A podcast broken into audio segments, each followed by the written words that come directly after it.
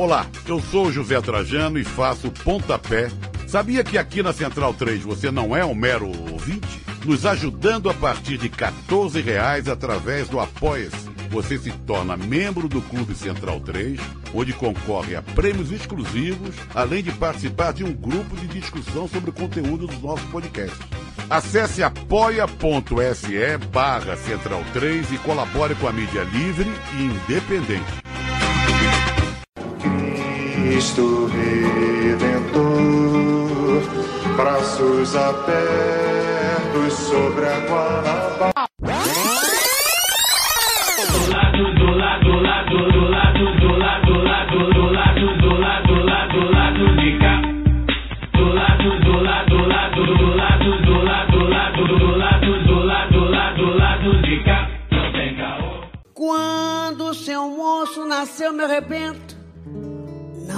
Momento dele rebentar. Já foi nascendo com cara de fome. E eu não tinha nem nome pra lhe dar. Como fui levando, não sei explicar. Fui assim levando, e ele a me levar. E na sua meninice, ele um dia me disse que chegava lá. Olha aí, olha aí. Olá, ouvintes da Central 3. Hoje é quinta-feira, dia 25 de maio de 2020. Meu nome é Alciso Canete e sejam bem-vindos ao episódio número 154 do Lado B do Rio. Eu estou aqui no estúdio Sanfoneiro Muito Louco, acompanhado dos amigos painelistas de sempre. Olá, Caio Belandi. Você gostou do solo de sanfona na live do Bolsonaro? É, cara, quinta-feira, bom momento primeiro. É, Bem-vindo a convidado, uma convidada, inclusive, que a gente já está querendo conversar há muito tempo. Conseguimos casar a agenda. É, quinta-feira muito doida, né, rapaz? É, as quintas-feiras é, é um dia muito específico da semana que acontece muita coisa, muita loucura, né? É porque o da semana em Brasília vai de terça Acaba a quinta. quinta, né? Então é, É, normal que as coisas aconteçam na quinta. Sim, sim. É, muita coisa aconteceu, a gente vai debater uma parte aí na- nesse programa, outras coisas a gente acha que nem vale debater também. É, acho que, enfim, cada um pensa por si aí. É, é, queria falar sobre é, o padrinho de junho, né? Eu devo sortear, não sei se em junho ou em julho, é, oito é, é, brindes, né? Igual a gente fez no último mês. Mas de qualquer forma, eu já decidi os quatro brindes, né? É, e aí eu já vou dizer logo: os quatro brindes de junho, provavelmente sorteados em julho, serão. é, um é um kit da livraria Leonardo da Vinci, que tem o livro Os Onze, o STF, seus bastidores e suas crises, do Felipe Recondo e do Luiz Weber, e sobre o autoritarismo brasileiro, da Lilia Moritz Schwartz. Então, vai ser um kit com esses dois livros. É, o livro que o Fagner vai, vai assinar aí para o ouvinte, né? Do Por Quem os Sinos Dobram, né? Do, do Ernest Hemingway. Ah, também a gente vai é, é, sortear o livro Ao Fio da Morte, esse livro que a gente acabou sorteando, mas o nosso ouvinte lá do Japão acabou passando, enfim, é, é, não disse que não queria, porque estava no Japão, não tinha ninguém para mandar, então a gente vai sortear novamente para um novo ganhador. E uma camisa do Soviet. Soviet é um grupo de futebol, é, futebol de várzea aqui do Rio, né? Que está sendo, tá na, naquela lista lá do anti Soviet FC. Soviet FC. Tem uma camisa muito legal, eu encomendei a minha. É, e a gente vai sortear uma também. Já combinei com, com o Tomazini, que está aí pela, tá aí pela, pela organização. Bem legal, é, tomara que dê certo. É lateral É, direito é, e comissário de finanças. isso. E um dos, um dos é, quase panelistas, digamos assim. um amigo nosso também. É, outra coisa que eu queria falar, pedir desculpa aí ano, é, pela semana passada. Semana passada foi uma semana muito tumultuada pro lado B, né, de assunto. A gente acabou se atropelando várias vezes, né? É, o que era muito comum há quatro, três, três anos atrás, né, no começo, que é um pouco da dinâmica do nosso programa. Presencialmente, a gente até consegue se atropelar com mais educação, digamos assim, mas pela internet o atropelo, qualquer atropelo, fica realmente muito ruim. Então teve momentos do programa que alguns ouvintes é, não gostaram por causa desses atropelos, realmente. Então foi muito ruim. Então é isso, vamos tocar esse barquinho aí. Tem bastante coisa para falar com a convidada. Olá, Daniel Soares.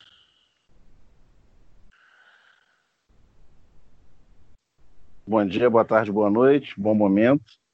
É, os atropelos eu acho que também fazem parte da, dessa dinâmica, né? Da gente estar tá, tá, remotamente, né? A gente não está se vendo. Então a gente tenta pelo nosso, pelo nosso chat, pelo, pelo WhatsApp combinar quando cada um vai entrar, mas é, o, o, momento às vezes pede que, que fale e aí não tem nem como sinalizar, né? Em tempo real pro, pro amigo para para poder falar, a gente acaba falando por cima do outro, mas é, antes assim do que não fazer durante a pandemia. Né?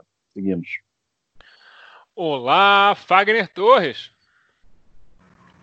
Olá, bom dia, boa tarde, boa noite a todos.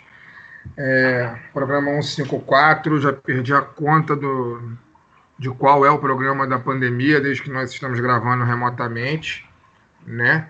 E mas eu tenho aqui alguns recados a falar. Eu queria, antes de mais nada, também agradecer a presença da convidada. É, acho que é fundamental em tempos que direitos humanos está na moda pelos motivos errados, né? A gente tem que falar cada vez mais sobre eles, né? Sobre direitos humanos, é, direitos humanos e violência policial, direitos humanos e pandemia, direitos humanos e privatização da água, né? Tudo isso tem que ser dito.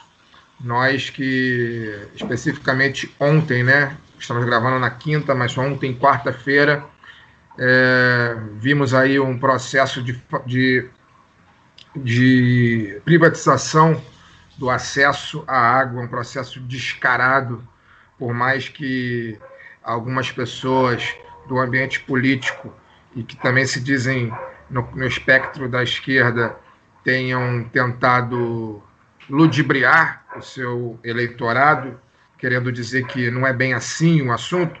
Na prática, a gente sabe que o que a gente está vivenciando é um, são tempos de perda total dos direitos que foram conquistados e, inclusive, direitos que estão é, que são considerados direitos humanos fundamentais, né? Como o caso da água potável.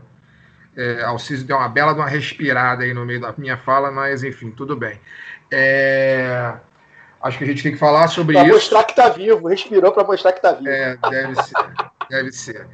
É, eu acho que a gente tem que, que falar. É, um, outro, um outro ponto que eu queria iniciar minha fala, eu acho que é a minha única coisa a dizer a respeito do assunto, é que hoje a gente está vivenciando aí uma discussão também, nós que ficamos online praticamente 24 horas por dia, a gente está vivenciando uma discussão nas redes sociais que é sobre a, a, escolha do ministro, do novo ministro da Educação, né, o Carlos Decotelli, né, e muito vem sendo dito que o governo de esquerda do Brasil Uh, nunca teve um ministro da Educação negro, no entanto, o, o primeiro-ministro negro veio de um governo Bolsonaro.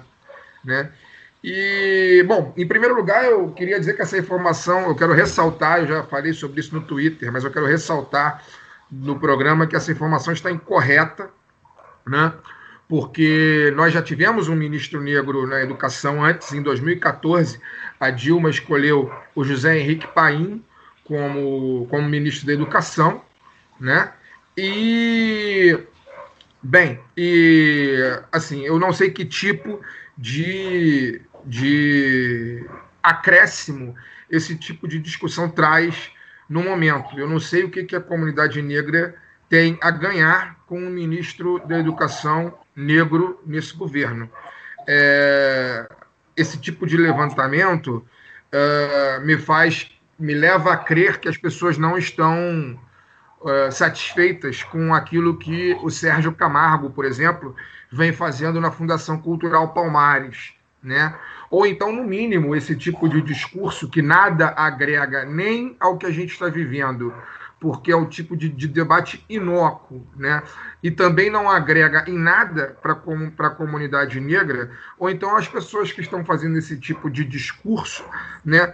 Por acaso estão querendo insinuar que o MEC é mais importante do que a Fundação Cultural Palmares. É, eu tenho para mim, na minha percepção de jornalista, estou falando como jornalista, né?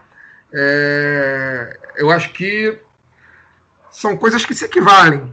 Embora a educação seja muito importante, a Fundação Cultural Palmares também é muito importante. Afinal de contas, a maioria da população brasileira é negra, né? E existe um legado negro que precisa ser cuidado, trabalhado, desenvolvido, que não é pelo ministro, pelo secretário, melhor dizendo, negro que nós temos hoje na Fundação Cultural Palmares, que, pelo contrário, né, já colocou algumas vezes que gostaria que o movimento negro acabasse, né, que foi é, a quem ele se refere como uma escória, inclusive.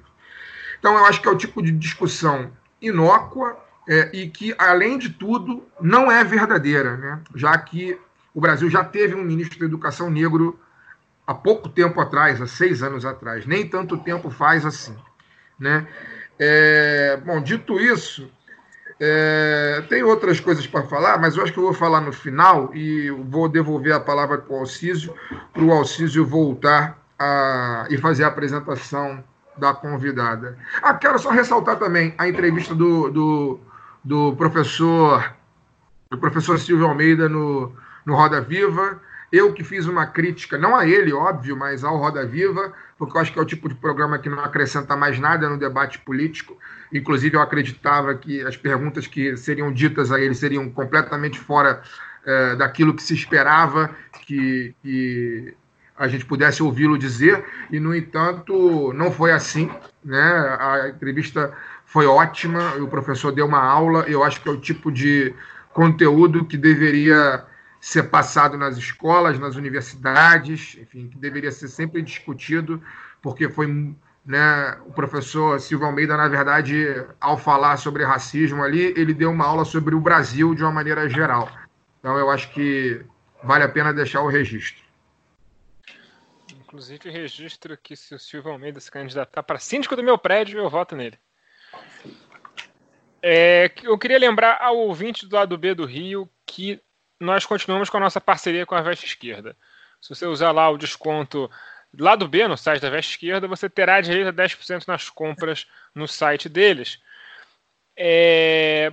Só para ressaltar uma coisa importante, a Veste Esquerda já voltou a entregar, o cronograma deles de entrega já voltou ao normal, então não temam, comprem sem culpa e vamos embora. Mais um recado para você, caro ouvinte, participe do financiamento coletivo do lado B do Rio no Padrim. A partir de R$ reais por mês, você colabora com a produção de mais conteúdo nas nossas plataformas. Acesse padrim.com.br barra lá do B do Rio, confira as faixas, metas e recompensas e considere se tornar um apoiador. Caso você tenha PicPay e ache mais conveniente fazer por lá, procure lá do B do Rio no PicPay e faça sua assinatura por lá sem problemas. Isso é muito importante para a gente, porque o nosso financiamento coletivo é basicamente a nossa única fonte de renda na produção desse podcast. Diferente do YouTube, onde views e, assina e assinaturas do canal dão dinheiro para o produtor de conteúdo, a Spotify, a Deezer, a, o iTunes e todos esses agregadores de podcast não pagam para a gente um tostão furado, seja por view ou por assinatura. Então, para a gente fazer um trabalho jornalístico que agrade a você, é muito importante que você jogue junto da gente. Dito isso, vamos passar para o programa que isso importa muito mais. Hoje aqui temos o prazer de receber no lado B, fundadora e coordenadora do Movimento Moleque, criado em 2003, e coordenadora da Comissão de DH de Direitos Humanos da Alerj, Mônica. Prazer, Mônica. Muito boa noite. Obrigada, obrigada a todos. É, obrigada, lado B.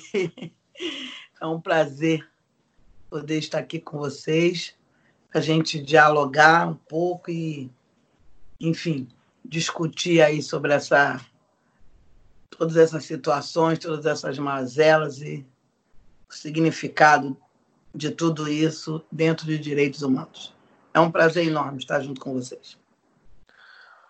Mônica, Mônica, que eu acho que eu comi o sobrenome por acidente, Mônica Cunha. Mônica desculpa. Cunha. É, é, fiquei nervoso. É, eu queria, vamos abrir o programa então com uma, uma pergunta muito simples e muito básica para quem ainda não teve oportunidade de conhecer o seu trabalho, que saiba para a gente poder começar a construir esse programa. O que é o Movimento Moleque? Por que você o fundou e o que te levou a militar nos direitos humanos? O Movimento Moleque é uma, uma, um coletivo é, que, em sua maioria, é construído por mulheres e mulheres negras, né, que fundamos em 2003 é, pela necessidade e a urgência de provarmos para a sociedade, né, como num todo, que os adolescentes autores de atos infracionais, que são os adolescentes em sua que estão com a idade de 12 a 17 anos e 11 meses, mesmo quando cometem atos infracionais, não deixam de ser seres humanos. Nós não deixamos de ser mãe deles ou famílias deles. E isso não deixamos porque eles são seres humanos e entendemos que toda a complexidade da sua idade, é, é, o ato infracional, ele pode sim ser cometido por qualquer um outro adolescente, mas que nós, quando fundamos o moleque, exigimos e continuamos exigindo o cumprimento dessas medidas socioeducativas para esses adolescentes negros, moradores de favelas e periferias porque se entendemos que todo mundo tem direito, que todo mundo são seres humanos, então as medidas têm que ter, é, têm que, é, têm que ser aplicada a esses adolescentes.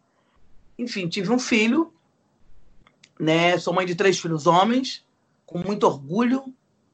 Marcos Vinícius, o Hilbert Luiz. Marcos Vinícius é o mais velho, o Hilbert Luiz o caçula.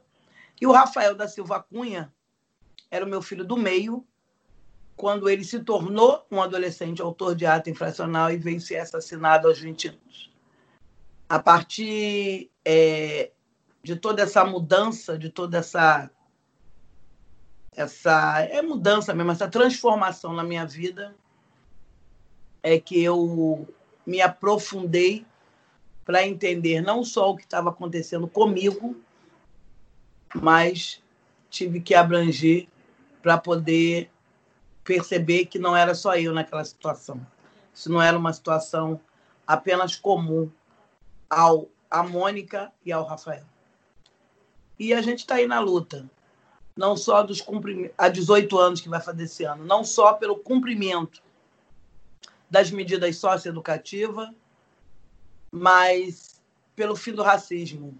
Porque o, o não cumprimento, a negação de direito, se dá pela existência do racismo que existe nesse país desde que o mundo é mundo, desde, desde a sua fundação, para ser mais preciso. Mônica, é, queria fazer uma pergunta a, a você, é, trazendo para a questão do, do que a gente está vivendo hoje, né?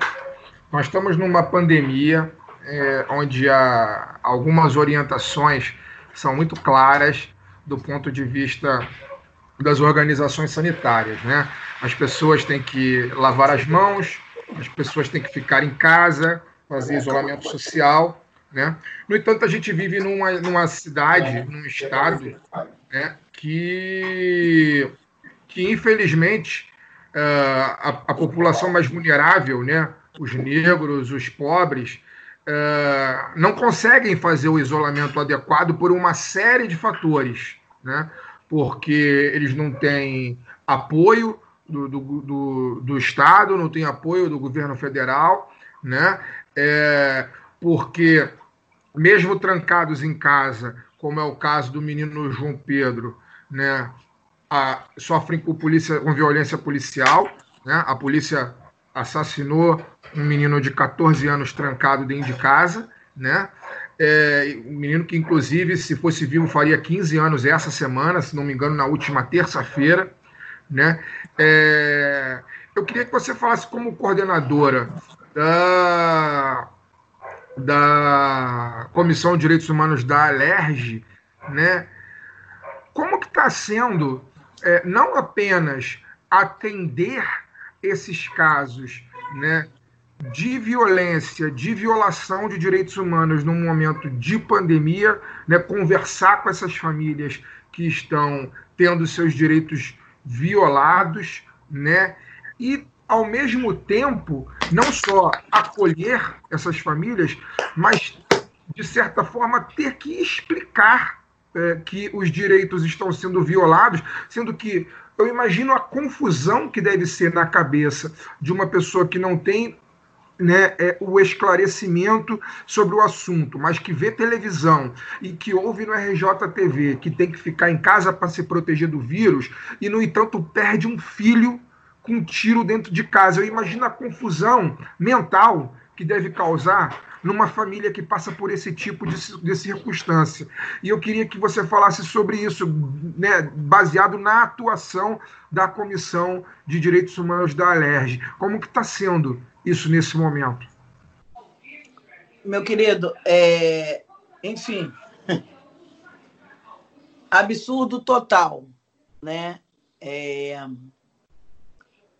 Porque acho que você falou, né? A Organização Mundial de Saúde diz que você tem que, que ficar em casa, porque esse vírus é contagioso ele mata. E para você é, é, é, parar com o contágio, aí tem até um, um programa de manhã, né?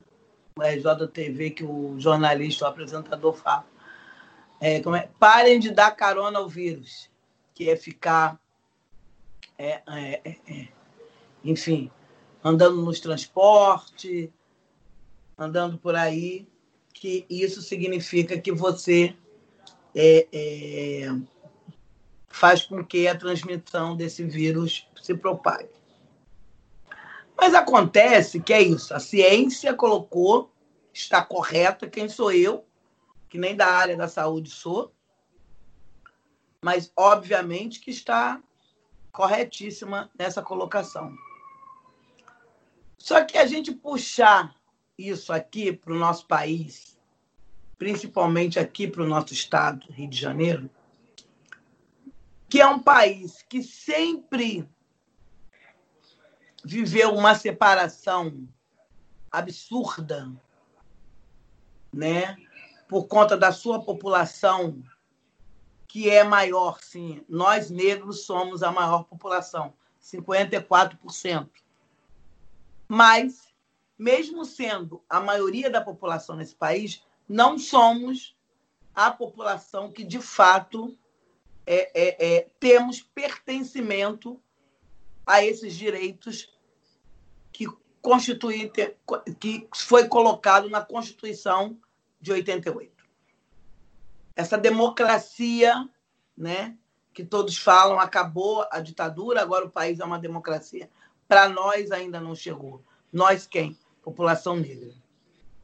Então, se desde sempre a gente luta por uma sobrevivência, né, de ter um trabalho, de ter uma renda, de ter uma moradia, de ter água dentro das favelas, a favela, em sua maioria, não tem água encanada, não tem água é, é, é, é de qualidade.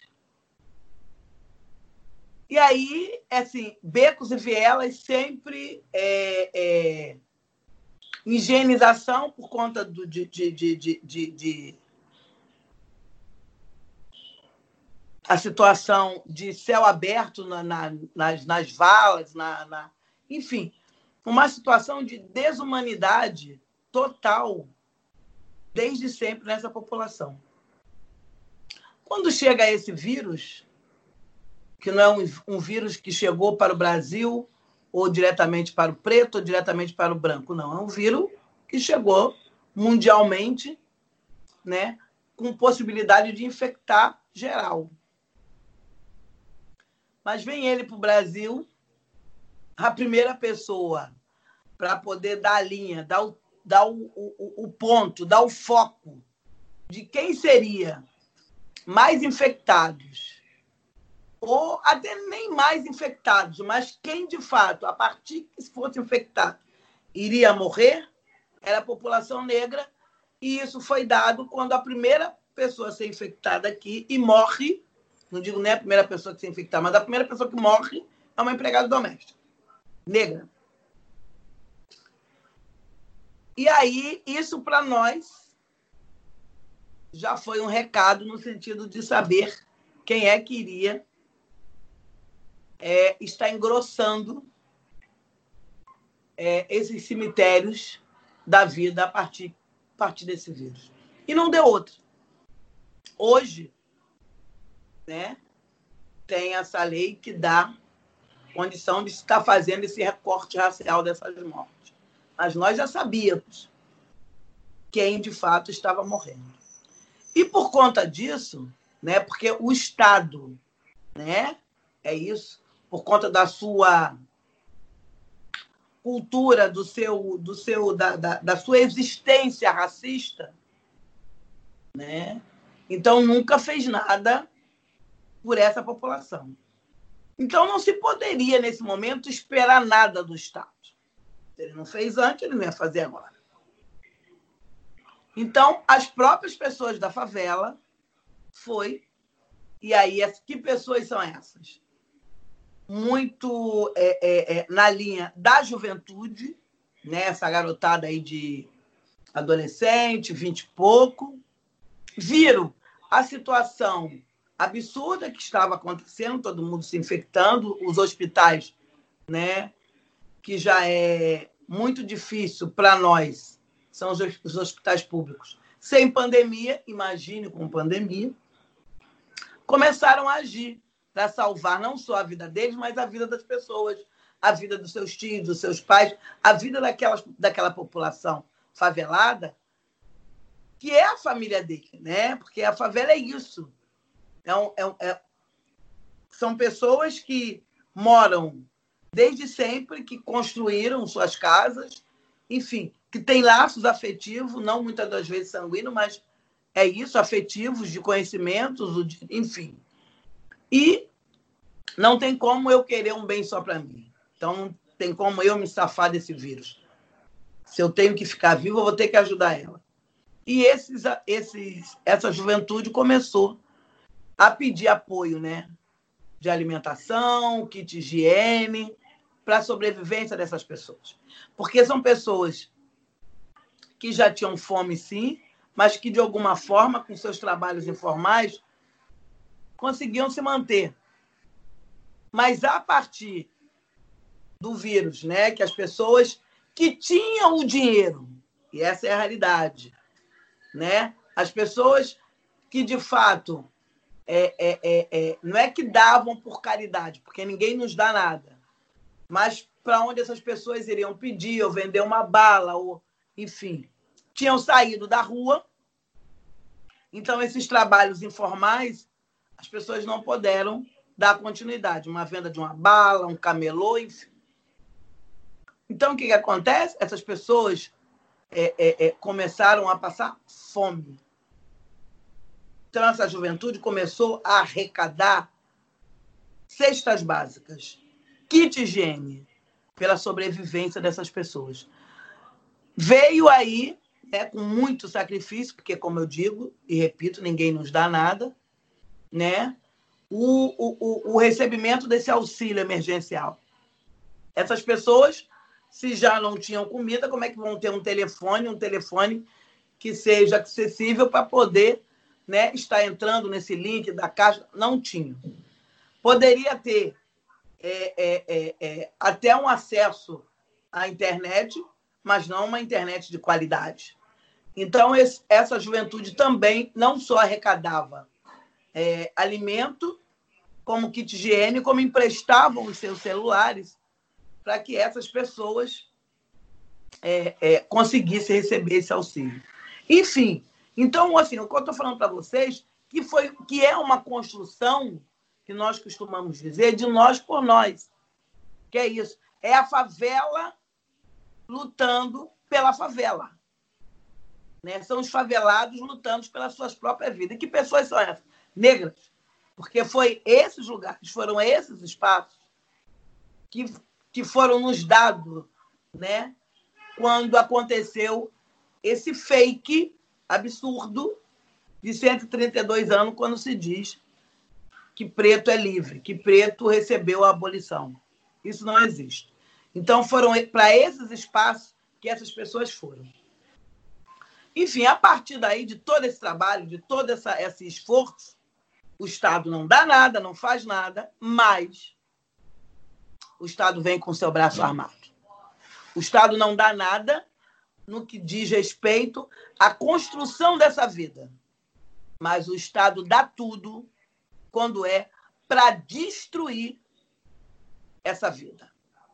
Então, ele não mudou nenhum momento seus modos operantes, mesmo nesse momento de pandemia que eu tenho dito, pandemia e pandemônio, que foi estar tá entrando nas favelas com seu braço armado e apontando mais uma vez para essas pessoas, pessoas né, jovens que estavam lá, né, que na, na, na, na visão são os vagabundos, são os atores, mas que estavam fazendo um trabalho que deveria ser deles, mas eles não fazem. Então a gente teve um número absurdo, né, dessas mortes. Estamos tendo ainda, porque tristemente não acabou, né? De, de, de como houve, né? Você citou o caso do João Pedro, que foi nesse momento.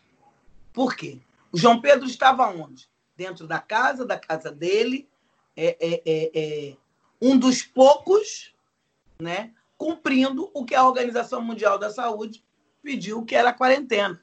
E um dos poucos. Porque morar na favela e poder estar tá cumprindo quarentena é quase que um milagre. Mas eles estavam. E mesmo assim, o braço armado entrou daquela forma absurda, não é desastrosa, não é sem querer, não foi bala perdida, não. É só uma política do abate uma política voltada diretamente para essas pessoas dessa forma, aonde você entra numa casa e você tem que dar 72 disparos. Né? E aí, é, por não acreditar que uma pessoa da favela, sendo trabalhador, possa ter uma casa daquela. Porque uma casa daquela não é para um, um favelado. O favelado não pode ter uma casa com piscina. Onde já se viu isso?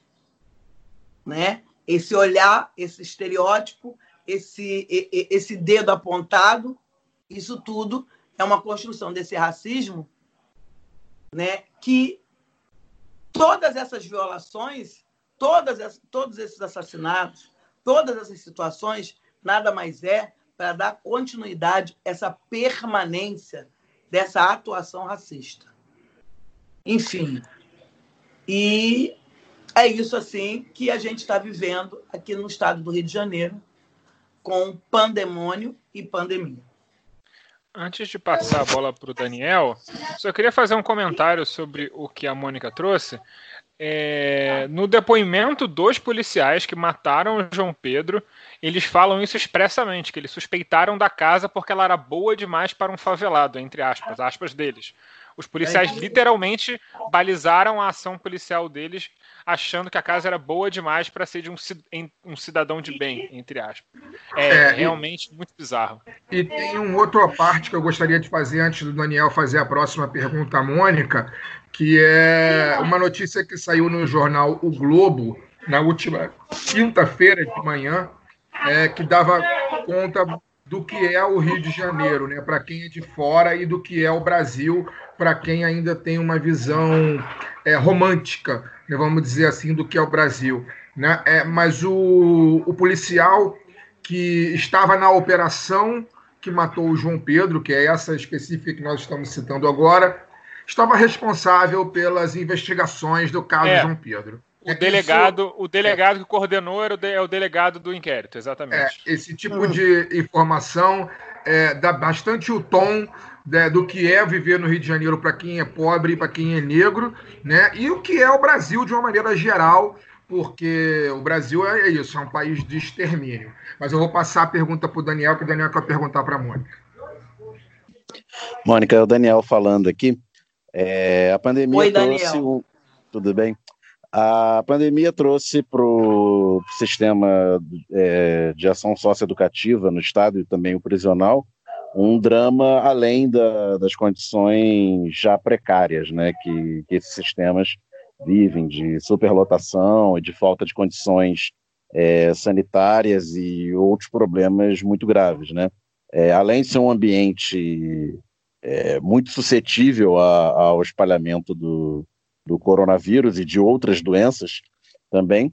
É, logo no início da pandemia, uma das primeiras medidas lá em março do governo do estado foi a proibição de visitas né, dos, do- dos familiares, tanto no, aos adolescentes cumprindo medidas de internação no sistema socioeducativo, quanto aos, às pessoas do, cum- cumprindo privação de liberdade na SEAP, né, que é a Secretaria de Administração Prisional.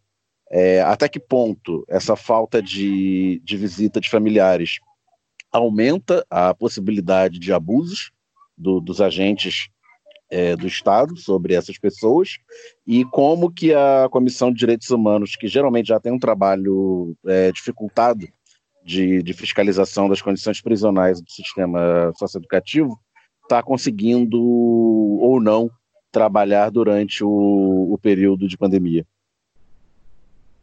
É isso, Daniel. É, excelente pergunta. Né? E, e, e, e é isso. Eu ando falando que se a gente de fato vai falar que vidas negras importam, então vamos falar de fato de todas as vidas negras.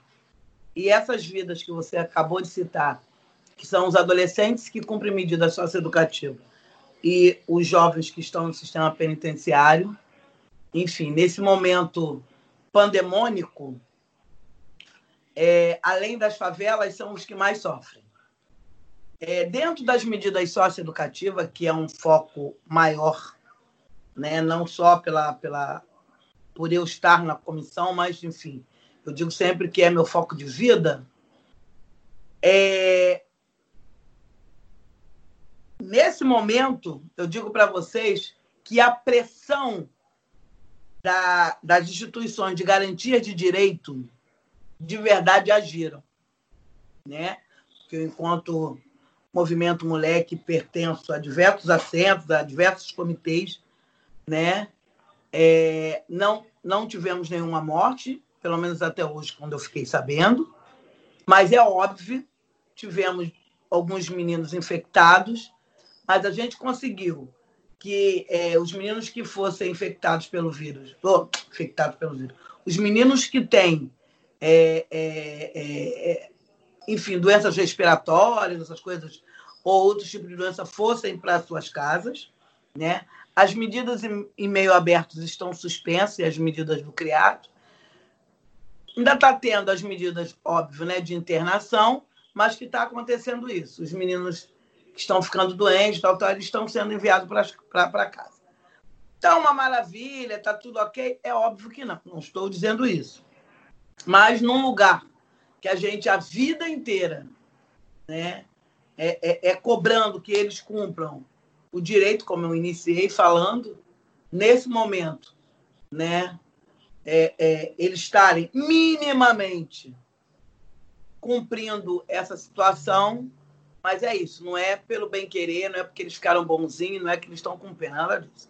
É simplesmente por uma pressão, porque assim que a, em, em, abril, essa pandemia começou em, em, março, acho que foi em abril, por conta disso que você falou, que eles suspenderam logo as visitas.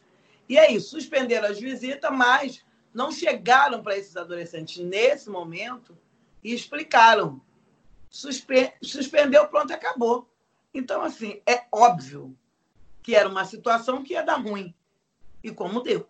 Então, foi em abril, houve uma rebelião absurda na, na unidade da, de Dom Bosco, que era o antigo Padre Severino, aonde diversos adolescentes, enfim, subiram para o muro, foi aquela coisa horrorosa.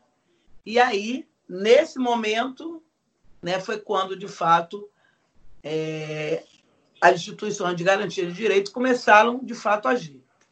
Né? Então, as coisas deram uma melhorada nesse sentido de é, escutarem mais eles, verem a necessidade deles estarem com os familiares, estarem com as mães, não só as mães, mas como eles. E aí estão fazendo chamada de vídeo, as mães estão podendo lá levar as coisas lá um dia específico, ver realmente é, é, é, é pessoalmente não pode mesmo, mas né, não está ótimo, mas enfim, é, consegue então menos, menos pior do que está o sistema prisional, que o sistema prisional de verdade já teve algumas mortes, né?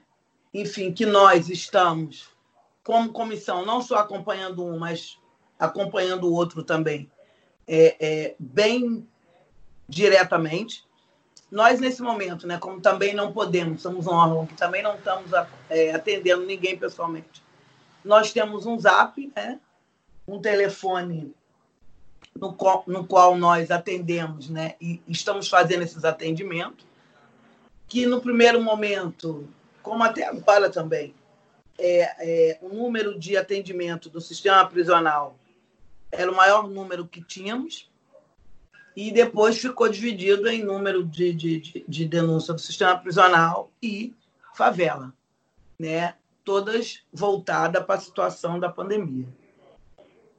Enfim, a gente começou, obviamente, se juntar com os outros órgãos, que são nossos parceiros, como Ministério Público, Defensoria, né, para poder exigir, que já exigimos desde sempre, o cumprimento dos direitos humanos e que agora, mais do que nunca, esses direitos humanos tinham que ser cumpridos, porque essas pessoas são seres humanos. Enfim, a gente segue é, é, é, é monitorando eles e, e denunciando e cobrando incansavelmente que eles cumpram, né? A gente tem à frente, né, da, da Comissão de Direitos Humanos uma, uma mulher hoje, né, que é a primeira vez que essa comissão tem uma mulher e uma mulher negra, que é a deputada estadual Renata Souza, na qual ela pode até não entender, porque nunca esteve dentro desse lugar, nem sistema prisional, nem de medida,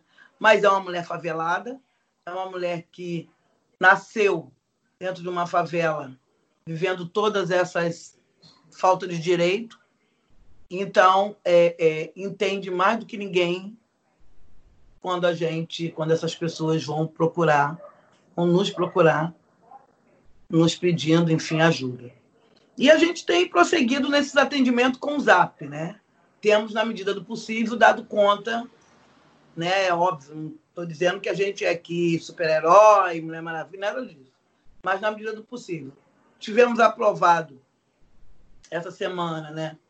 Projeto para que, de fato, é, é, é, é dê-se mais atenção a, a, o número de, de, de, de pessoas infectadas e de, de, de falta de, de higiene, falta de higiene não, falta de condições dignas às pessoas faveladas, né? As pessoas que pessoas faveladas, pessoas que moram dentro da favela, né?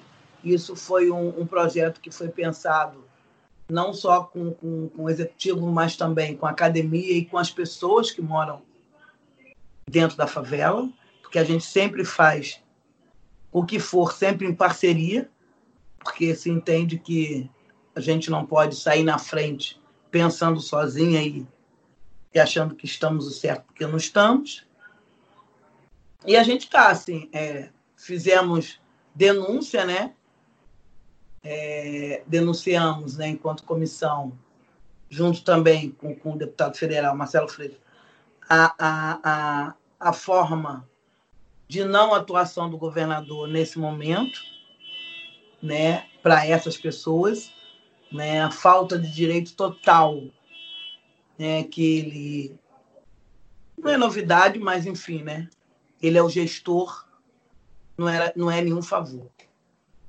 Enfim, então, nós estamos atentos e estamos, na medida do possível, acolhendo e atendendo e dando continuidade ao nosso trabalho que pode não estar com certeza igual quando nós recebia, recebíamos eles né, é, é, é, pessoalmente, mas na medida do possível a gente está caminhando. Mônica, é, você fez, acabou fazendo um, comparativo um pouco da situação do sistema prisional com, com o Degase, né? É, da questão da pandemia. Eu queria te puxar um outro comparativo. Queria que você. É, hum. Vou voltar lá para 2003, né, quando você começa esse engajamento no movimento Sim. Moleque. E o movimento de direitos humanos é, de 20 anos atrás, quase, né, 17 anos, é realmente algo muito grande para a gente. Né? Eu, eu tenho 31 anos, né? então eu falo que, que assim, a minha geração viu o, movi o movimento de direitos humanos tomar corpo, né? ainda ali adolescente. Eu queria que você me dissesse se, é, graças a esses movimentos, né, principalmente essas mães e esses pais, mais inclusive mães, é, é, se houve uma mudança né, né, no, no, sistema de prisional do, dos adolescentes, né, de medidas socioeducativas, se você notou uma mudança, se você se, se teve ganhos concretos é, nesse tempo todo, né, 17 anos, né, que, que a questão e os direitos humanos como um todo ganharam corpo. E ao mesmo tempo queria que você analisasse qual temor, se há algum temor é, de alguma perda de direitos, como a gente já está vendo já em acontecer em todas as esferas, é, alguma perda de direitos é, nesse governo.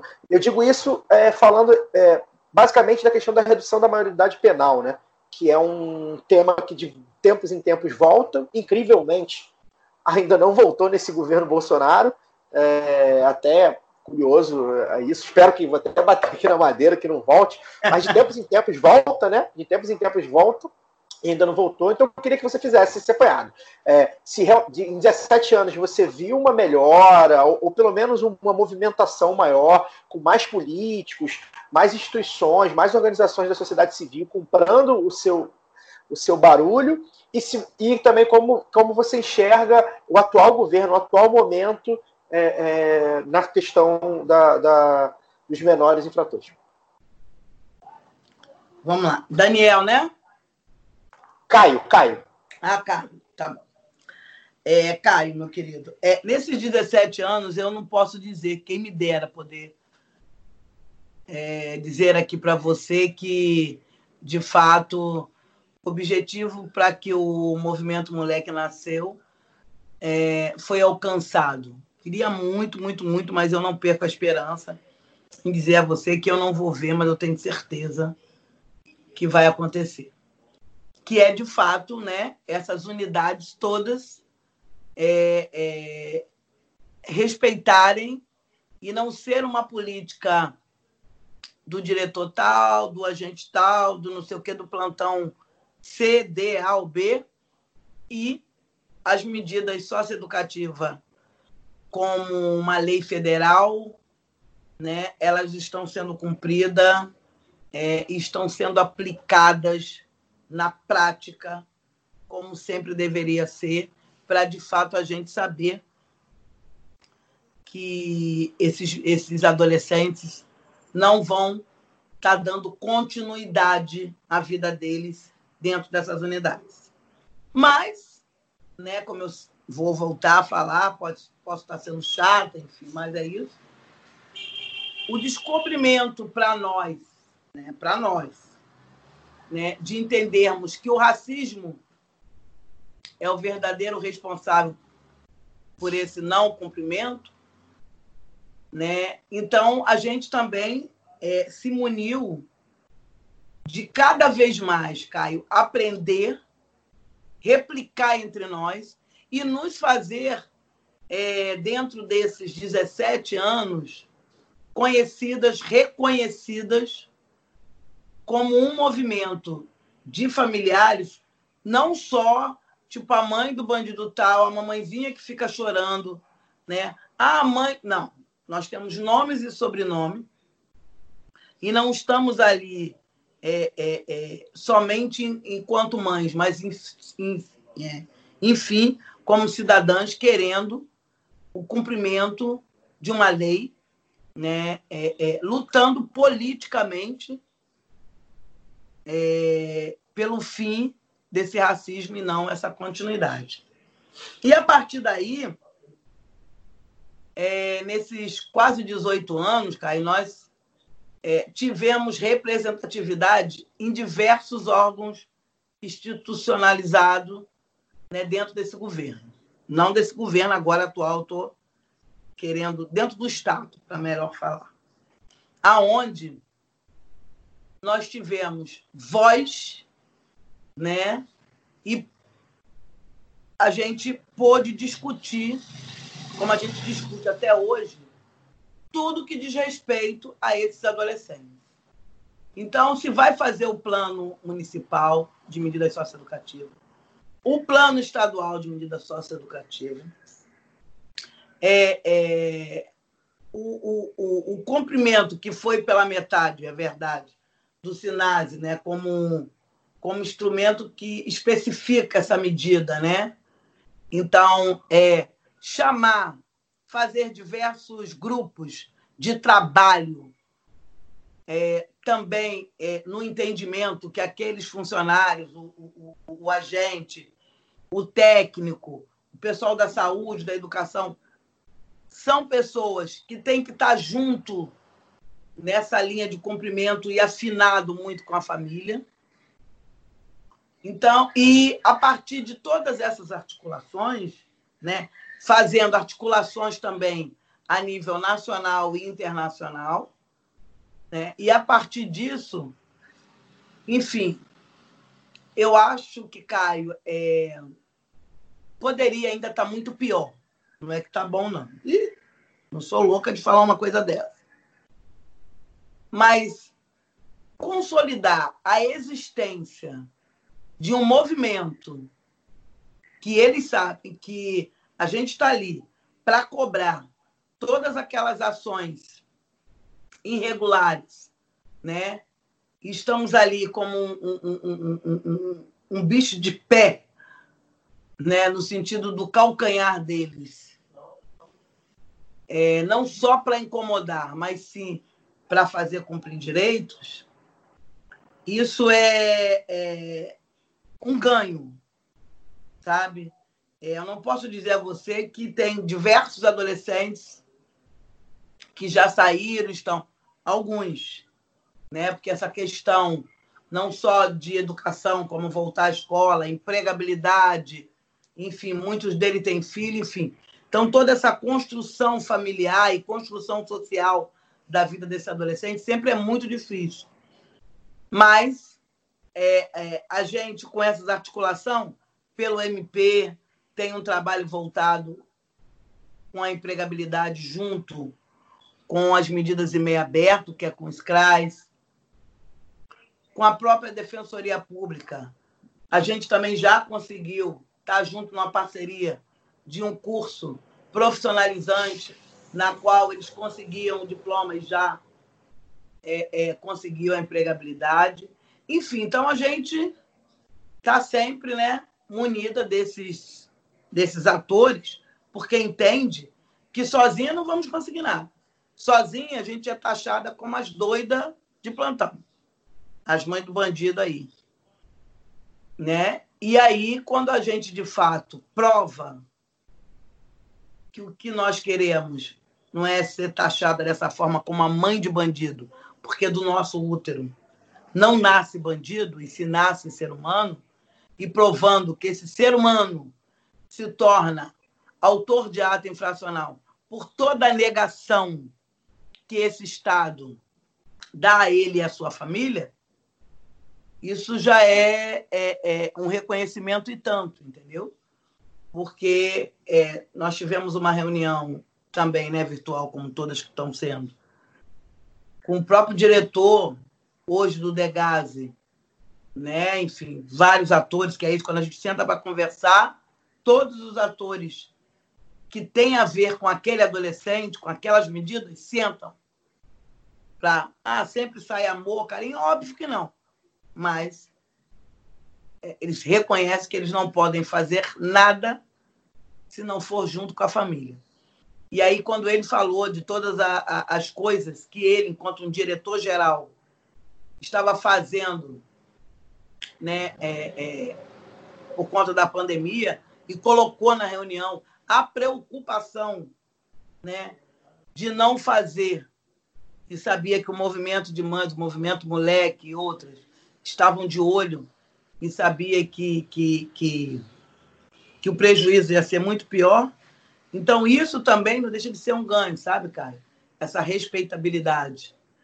É, é, e aí ele sabe que nós abrimos canais, né, como eu falei, internacionalmente. A gente pode fazer denúncia. O moleque mesmo, esses 17 anos, já fez sei lá quantas. Né?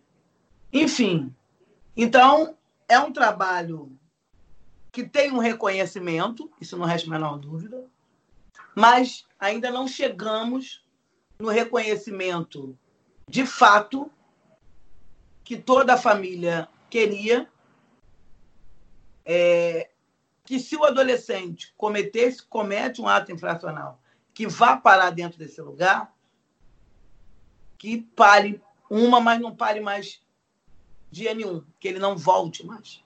Por quê? Porque vão ser, explica vão ser aplicadas medidas, vão ser dado a ele é, todas as oportunidades, vão de fato juntar ele com essa família, que esses laços forem esgarçados, mas que uh, os profissionais vão fazer de tudo para que esses laços voltem. Enfim, mas a gente, na medida do possível, né, a gente está tentando, e o ganho maior é a conscientização desses familiares. Tá? Eu hoje não preciso estar na porta de nenhuma unidade para essa mãe que, mesmo que nunca me viu, nunca é, é, passe qualquer violação que o menino tenha apanhado, que ela, não, ela, ela saiba que o movimento moleque existe. Porque os próprios funcionários, né? Ah, são todos? Não, não estou generalizando. É isso. São seres humanos e eles mesmo falam para, ó, vai procurar a, a, o movimento moleque, o movimento moleque vai te orientar. Vai procurar o movimento moleque pelo menos para você entender o que te aconteceu. Então, isso também é, é um reconhecimento, entendeu? E, enfim, e a gente vai caminhando. Nesse momento atual, que já tivemos, né, gente? Nunca teve um governo a nosso favor, um governo que de fato olhasse para esses adolescentes ou para essas famílias e entendesse o direito que os adolescentes, que essas famílias têm, né, para poder fazer cumprir. Então não houve nenhum direito, não houve nenhum governo. Só que esse atual é o pior que a gente poderia ter, né? Porque além de não fazer nada, né?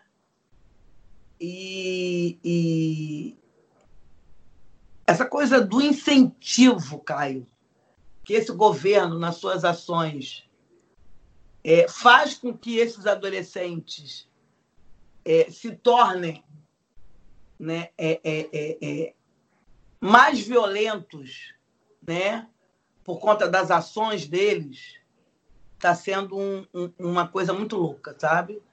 Porque essa forma deles agirem, né, na local, essa forma do governo estar tá agindo dentro da, da, localidade deles, né? Essa essa forma também de ver dentro das unidades os próprios funcionários, muitas das vezes, é, é, sendo coagidos, não tendo condições, muitas das vezes, né? Porque é isso de, de, de fazer com que as medidas sejam cumpridas. Então, para esses adolescentes, né, essa, essa, essa convivência, essa, enfim, está sendo muito ruim, né? Eu percebo é, a transformação, porque esse sistema transforma, né? Transforma para o pior, tristemente, para depois é, terem como credibilidade aquele corpo no chão. Mas hoje a transformação, que é isso, eu até coloquei aqui uma coisa que me chamou muita atenção numa fala, que é essa transformação mental, que é tirar, né? É, é, é, desumanizar, a gente já sabe que faz. Mas eles estão tirando total desses adolescentes, total. Qualquer sentimento de humanidade que esses meninos possam ter. E aí a construção disso está sendo muito mais difícil, ao meu ver, nesse governo atual. Espero ter respondido, Caio, que você. Certamente, certamente. Muito obrigado, Rony. É, Mônica, eu queria continuar um pouco nesse assunto. É, eu, eu tenho uma, uma experiência que, comparada à sua, é quase anedótica, quase, quase referencial. Eu já, já estagiei, já fiz estágio forense numa vara de infância aqui em Niterói. E Uhum. eu, pude, eu pude notar, nesses seis, oito meses que eu fiquei lá, que não encontrei nenhum menino branco passou por lá. E Hum. meninas, eu acho que foram três ou quatro dos mais de 60, 70 que passaram pelas audiências. Hum. É, então, assim, como você disse, é muito óbvio que existe um, existe um, um corpo muito específico que passa pelo processo da infância e juventude. Mas, ao mesmo tempo, ao mesmo tempo talvez não seja o ponto certo, mas assim, diferentemente da, da prisão para adultos, a reincidência de quem passa pelo Degase é muito menor. Mas é muito menor. Tem alguns estados que chega a apenas 4% de reincidência, comparado a 70% no sistema Sim. adulto. Sim. Então, eu queria saber por que, que, a reinci- por que, que você acha que a reincidência no sistema socioeducativo é muito inferior à do sistema adulto e, e, e também queria saber se, apesar de saber, de ser sabido que a reincidência de quem pratica auto infracional é tendencial ao zero, esses jovens eles continuam com um estigma para a vida inteira que atrapalha a vida deles profissional de uma maneira não só por ter perdido os estudos, mas com a marca de bandido, assim mesmo. Como é seu nome? Eu sou o Alcísio. Oi, Alcir. Alcir, meu querido. É, a reincidência sempre foi, né, no sentido do, do que essa sociedade hipócrita acha que, que esses meninos são. Porque é isso, essa construção do bandido, Alcir, isso é uma construção é, por essa sociedade, esse sistema racista, porque é isso, né?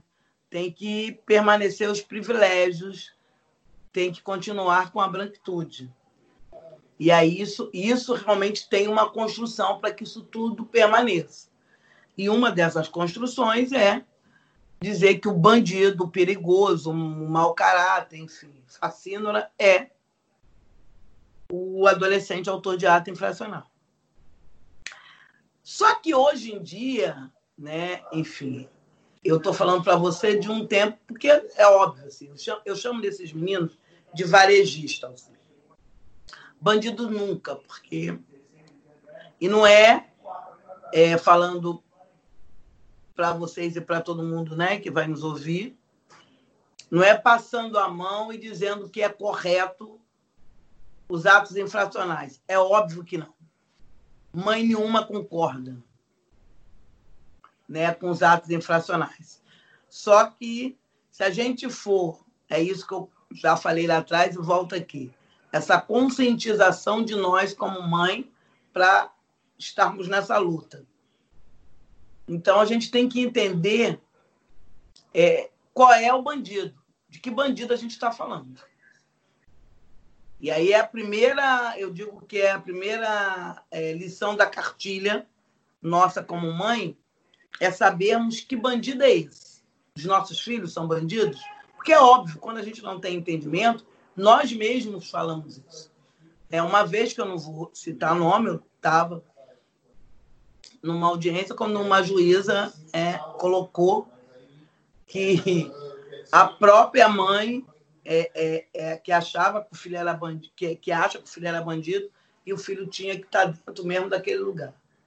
Eu até acredito que ela tenha falado, mas ela não falou, e sim porque ela acha. Ela falou, com certeza, por não ter essa informação, por sempre ter colocado, não só para ela, mas para um todo, essa construção do bandido, né? Então essa essa criação dessa que nós, né, da onde nós viemos, é de, de essa construção do cristianismo que coloca o bem, o menino do bem e o menino do mal, né? Que advém essa construção. Porque o que é o menino do bem? O menino do bem é com todos os sacrifícios que a escola pública passa, e a gente sabe disso, né? Com nada de projeto social, aquele projeto capenga, porque né, os profissionais querem, de fato, fazer um trabalho mais né, com essa dificuldade dos apoios, enfim, esses repasses, como a gente sabe, mas estaria aquele menino com todo esse sacrifício. E aí o outro, que está no mesmo local, mas é óbvio, não aguenta, quer ir para a escola, não tem aula, quer fazer o curso, não tem, quer não sei o que, não tem, enfim. Cara, estou querendo tudo, não, não tenho condição, mas isso é, é, é, é, a gente coloca que não pode se classificar como menino do bem e do mal. A partir de uma estrutura ruim do Estado.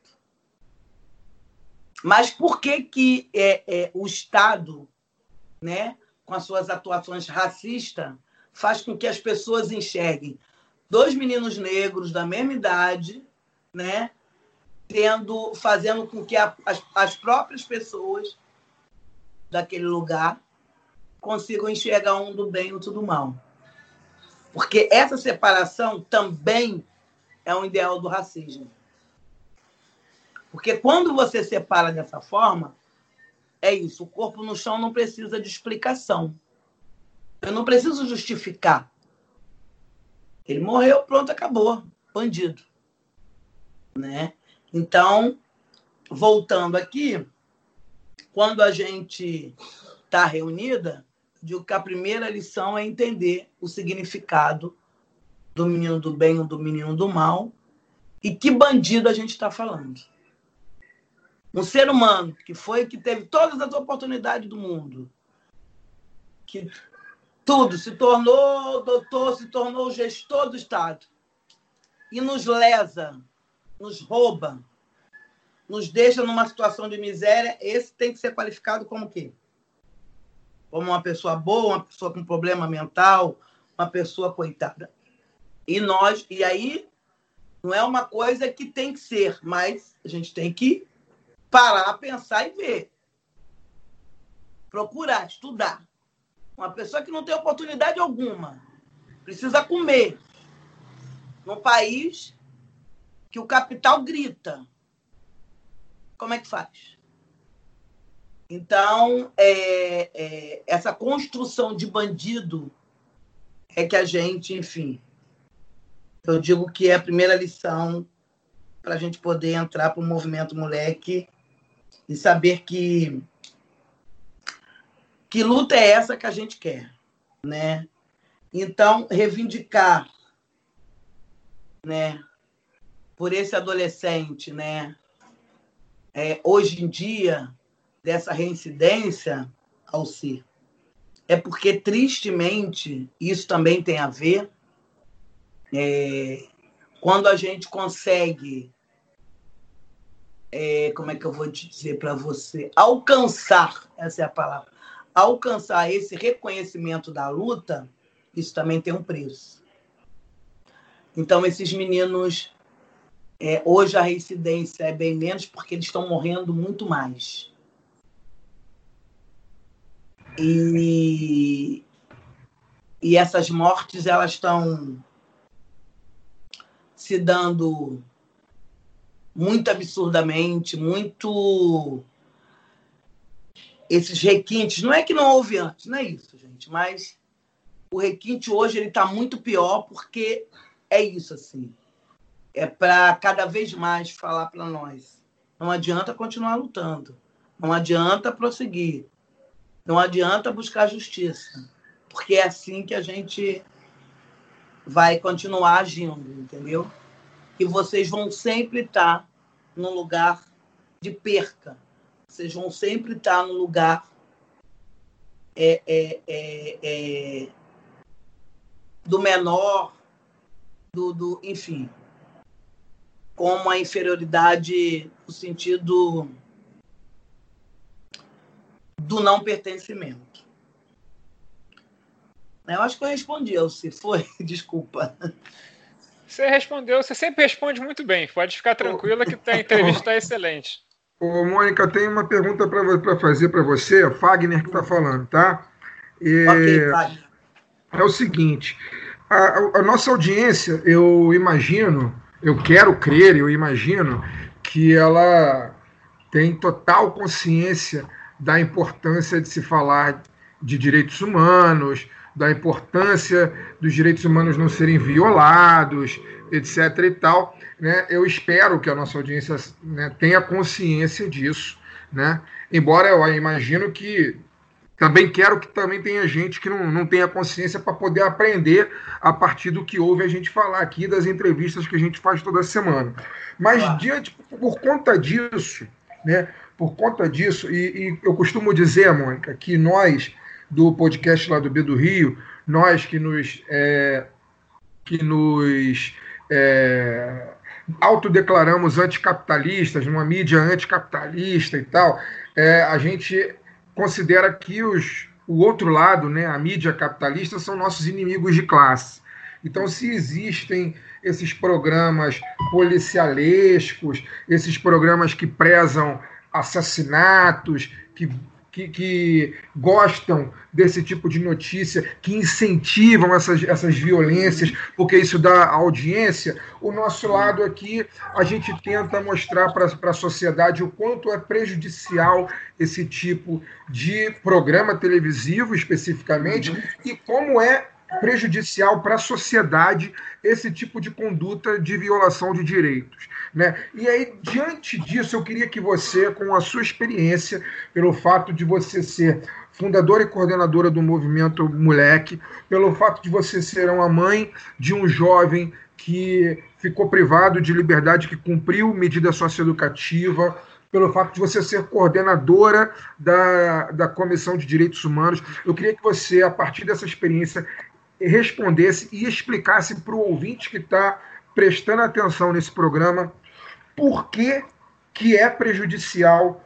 Por que, que o discurso de tipo assim, ah, está cumprindo. Se, se, se fosse, se tivesse estudado, se não tivesse na rua, não estaria preso. Se tivesse estudado, não estaria no, no cumprindo medida socioeducativa. Aí está lá cumprindo medida socioeducativa, que é o quê? Que é bom tratamento, que é água quente, que é colchão de, colchão de mola, que é travesseiro de pena de ganso. Não, tem que sofrer mesmo e tal, etc.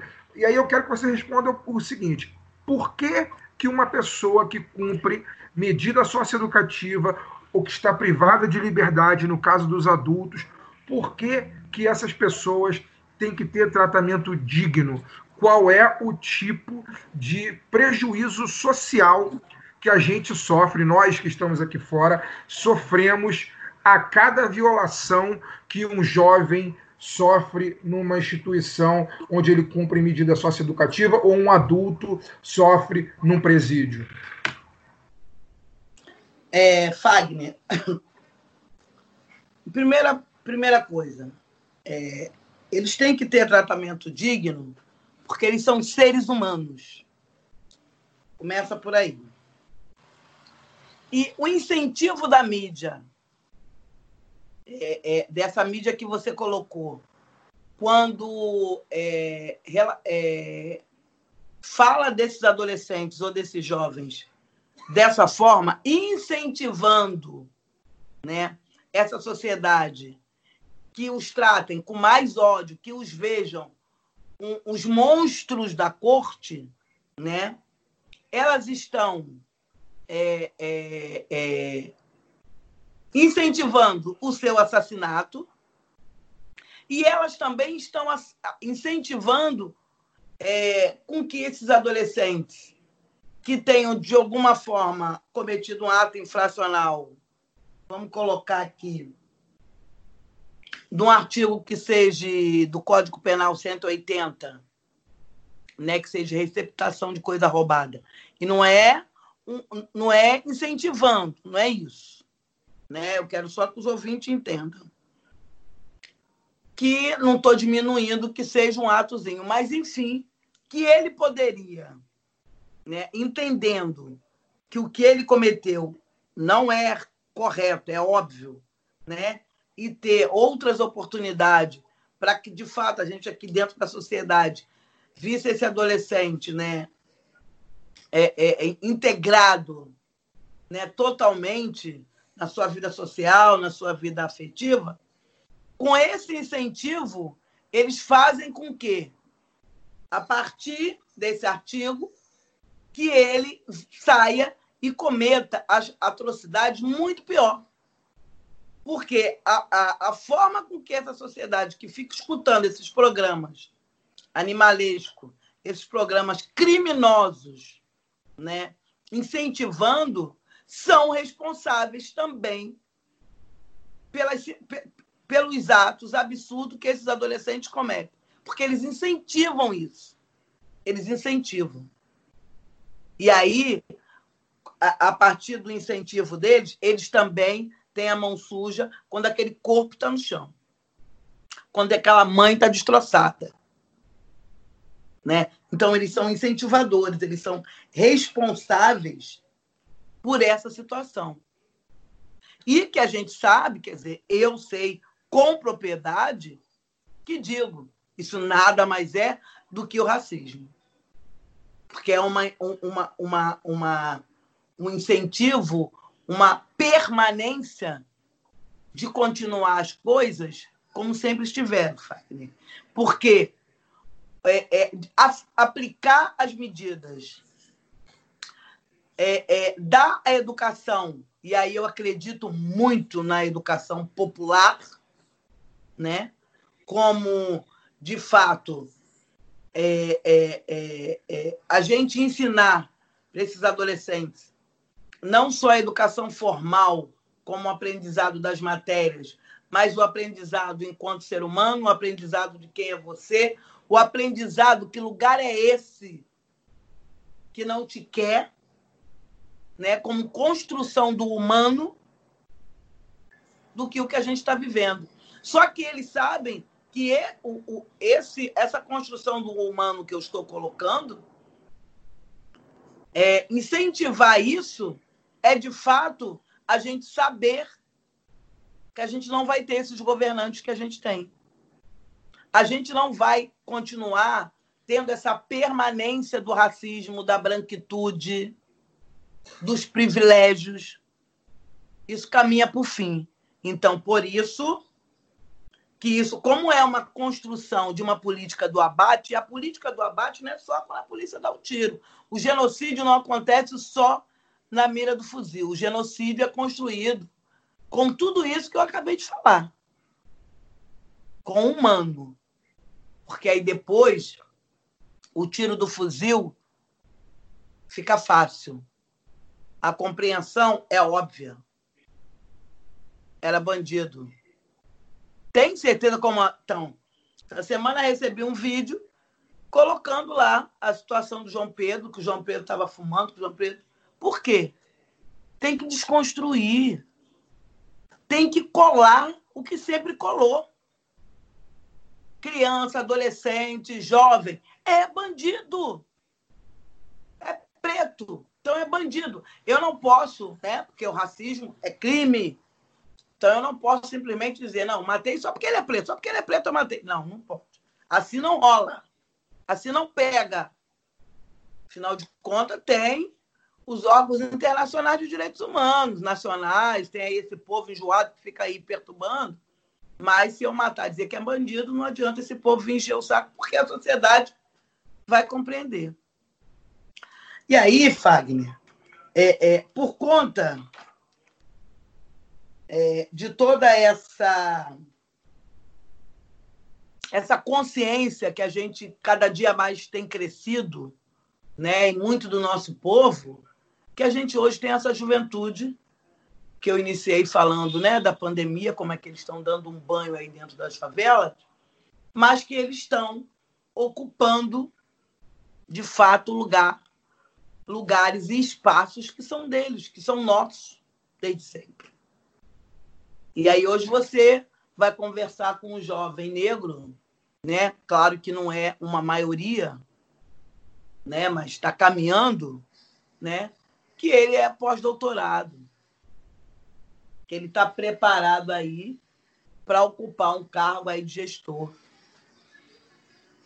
Então eles sabem que a gente não tem mais como voltar.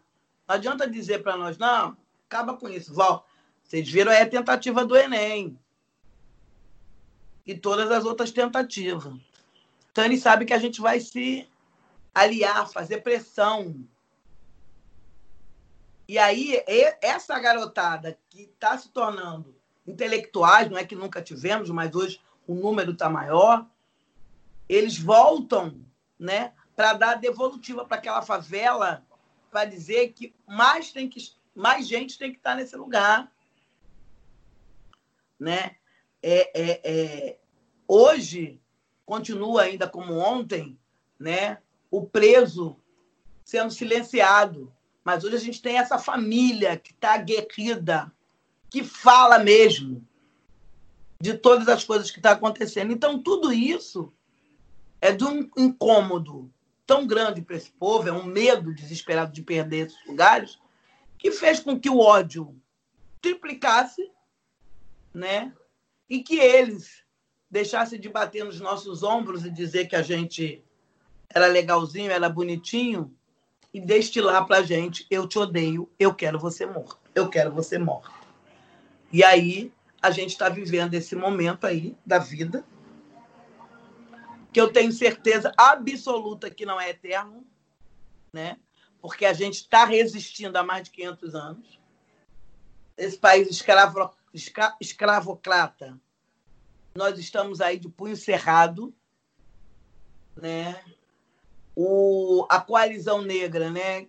que é um movimento que nasceu cerca de um ano e pouco, lançou, Coalizão Negra por Direito, lançou é, há duas semanas um manifesto que já foi assinado por diversas pessoas a nível nacional e internacional, colocando: enquanto houver racismo, não há democracia.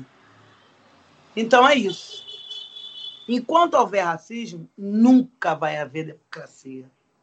E nós, mães, né, vítimas, não coitadinhas e nem pobrezinhas, vítimas do Estado, racista, opressor, é, estamos de punho cerrado colocando a nossa missão e função na frente dessa luta, é porque nós acreditamos que vamos parir um outro país. E como é que é parir um outro país? É vendo essa juventude aguerrida e se colocando é, na frente, dizendo: eu não admito menos. E nada. Eu não quero nem mais, eu quero o máximo. É isso. Espero também ter respondido esse FAQ, né? Mônica. Tudo. É, Mônica, você falou brevemente hum. nessa sua última resposta sobre os programas policialescos que dominam as tardes das Sim. TVs que não são a Globo, né? todas elas. É, todas é, elas existe uma proposta, a gente estava até comentando no nosso grupo mais cedo hoje, uma proposta de proibir esses programas e tal, como é feito no Uruguai, isso não pode transmitir eles entre 6 e 6 da manhã e 10 horas da noite. Né? Uhum. Você acha que isso é um passo importante para desarmar essa cultura do medo que é criada é, na população através dessa percepção exacerbada da violência, do inimigo interno e de como o inimigo está à sua porta e temos que tomar medidas radicais a, to a todo tempo? Quem é que está falando? É Fagner, não, né? É o Alcísio é, agora. O Alci. Alci, eu acho que é, sim, uma alternativa. Eu não estou dizendo que isso seria a resolução, mas é uma alternativa. E vou te dizer pelos dois lados.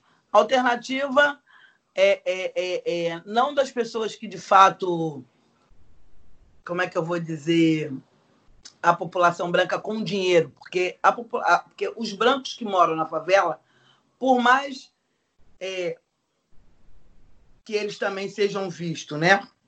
É isso, pobre e tal, mas tem um diferencial mesmo nessa política do abate, né? Porque o branco morador de favela com o preto morador de favela, eles não têm é, é, a mesma, não passam pelas mesma, pela mesma situação de violência desse estado, é, é mesmo sendo morador do mesmo lugar. E, e então, o, quando eu estou falando da população branca, a população branca de Ipanema, Leblon, do estado do Rio, da onde eu falo, é que eles não veem, isso é óbvio, se vê, né? Isso é para reforçar o que eles já pensam, né? Mas eles têm outros canais e tal que pagam uma fortuna para ver. Mas para essa, para esse nosso povo da favela que não tem condições de ver outros canais, porque isso é caro, né? Não tem.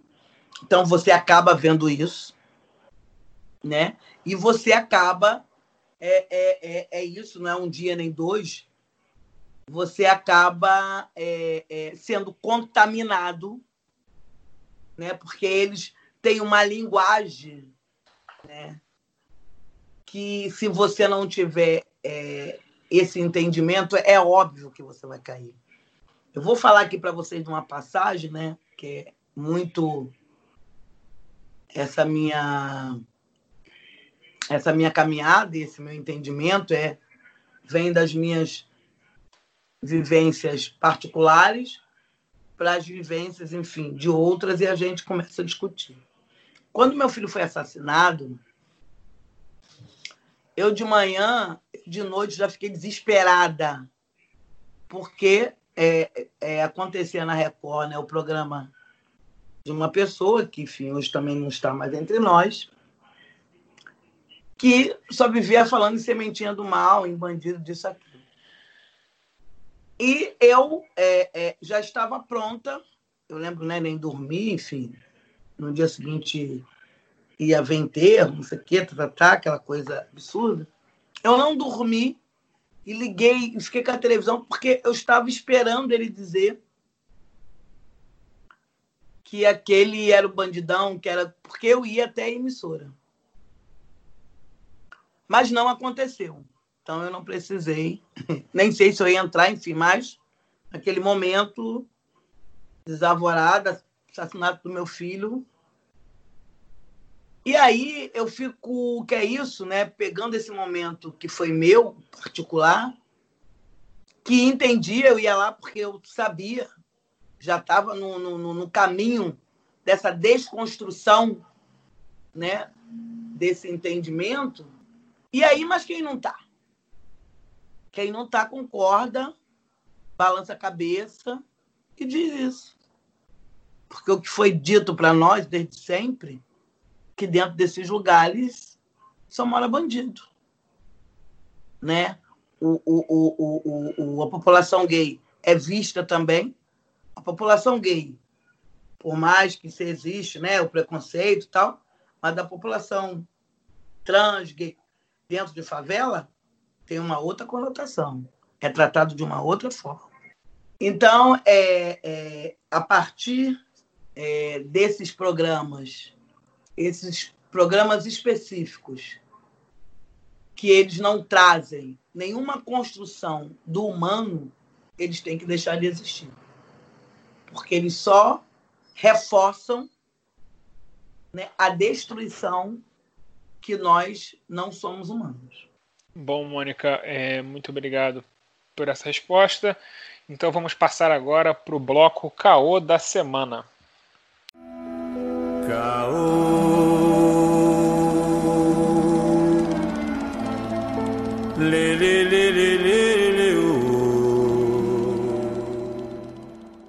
Auschwitzel está por um fio. O baluarte da necropolítica carioca está pela bola 8 e estaria em um ponto onde não há nem mais articulação que o salve. Ceciliano, do PT do Rio de Janeiro, não atende suas ligações e o vice Cláudio Castro já está afinando sua voz de cantor gospel para cantar o tema da vitória. Claro, enquanto a briga palaciana come solta, as medidas de prevenção da pandemia estão sendo abandonadas, a violência policial segue comendo solta e o Estado está quase falido, cogitando não pagar nem os ativos no mês que vem. Existe uma luz no fim do túnel do Rio?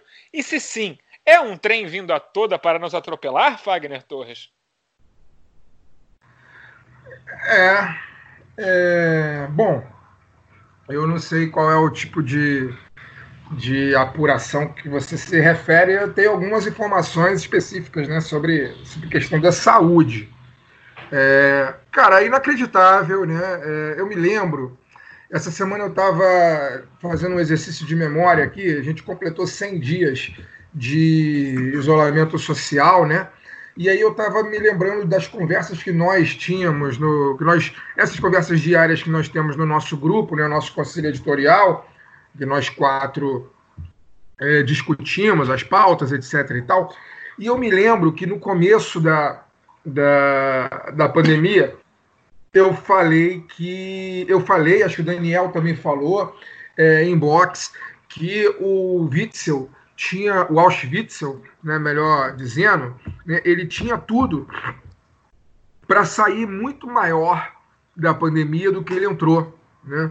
Porque é aquilo, naquele primeiro momento, é, ele não se furtou aí para a imprensa para falar sobre a gravidade do que estava acontecendo, dizer que a população tinha que ficar em casa, que ia prestar, que o Estado ia prestar toda assistência às populações mais vulneráveis e tal. Ele, enfim, a gente sabe que ele é um, um genocida, né? A gente nunca perdeu isso de, de, de vista, né?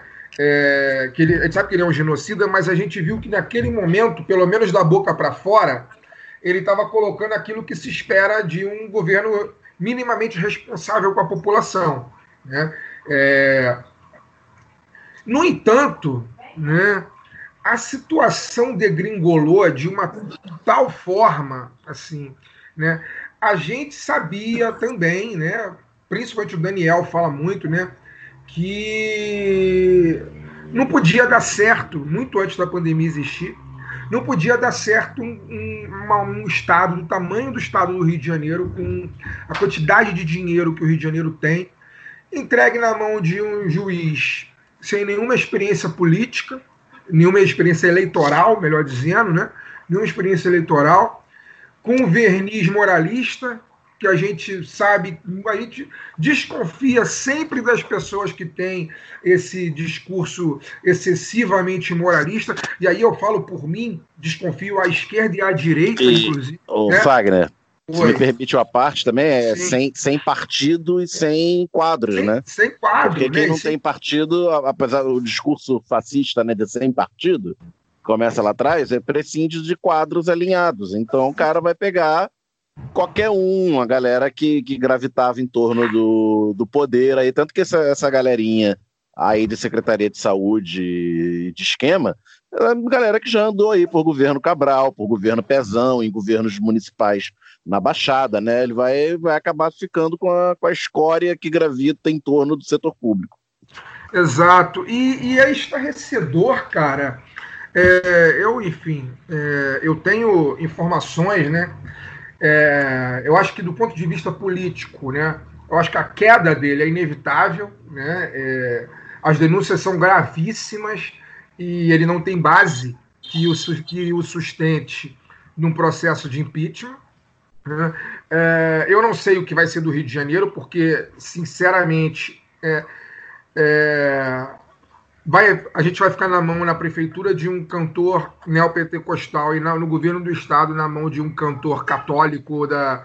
da como é que é o nome daquele movimento? Cari, cari, carismático, né? Renovação carismática. É, é, a renovação carismática. Eu, acho que chamar o, chamar o Crivella de cantor é, é, forçar um pouco a barra, né? Mas... Pelo menos é, ele, ele, ele vendeu CD. Se ele vendeu algum CD, ele é cantor. Então, encaro dessa Foi, forma. Pobre CDs. É, encaro dessa forma. Inclusive, a gente, já, a gente já encerrou uma edição do lado B aqui com ele cantando uma música do Bezerra da Silva, não se esqueça disso. Mas. Mas de forma irônica. É, de forma irônica. Mas o que eu quero dizer, assim, é que eu, eu não sei, sinceramente, é, até que ponto vai chegar o caos que, que se avizinha no Rio, né? Porque a gente está no meio de uma pandemia, a gente não pode deixar de, de, de falar sobre isso, né? A gente está no meio de uma pandemia. Estão morrendo 1.200 pessoas por, por dia no Brasil, boa parte delas no Rio de Janeiro, né? É, a gente não tem um governador, de fato, é, está mais do que claro que o governador largou de mão, assim, eu não sei o que ele está fazendo no momento, né? A gente já está no terceiro secretário de saúde no, no, desde que a pandemia começou, né? Os relatos que eu tenho, as fontes que eu tenho no, na Secretaria de Estado de Saúde, né? Os relatos são estarrecedores, é, é, ao ponto de que há três semanas atrás, uma semana, há três semanas atrás, um mês atrás, a, a fila de pessoas para uma vaga de UTI no Rio de Janeiro chegou a 1.500 pessoas. Imagine o que é mil, o que são 1.500 pessoas aguardando por um leito, né? Então é muito provável, é, eu diria que é quase certo, que a gente não tem a menor ideia do genocídio que aconteceu no Rio de Janeiro nesse período, né? Porque se a, a gente tem uma vaga para 1.500 pessoas, né? É, imagina o genocídio, a quantidade Wagner, de gente que Mas é leito ou leito de UTI? Só para é leito, leito de UTI. Leito seja, de UTI. gente gente está mal, está precisando. Gente estava mal, gente que estava em estado grave. Né? A gente chegou a ter. A informação que eu tenho é que hoje nós temos cinco pessoas aguardando na fila para um leito. De fato, a fila diminuiu muito. Né?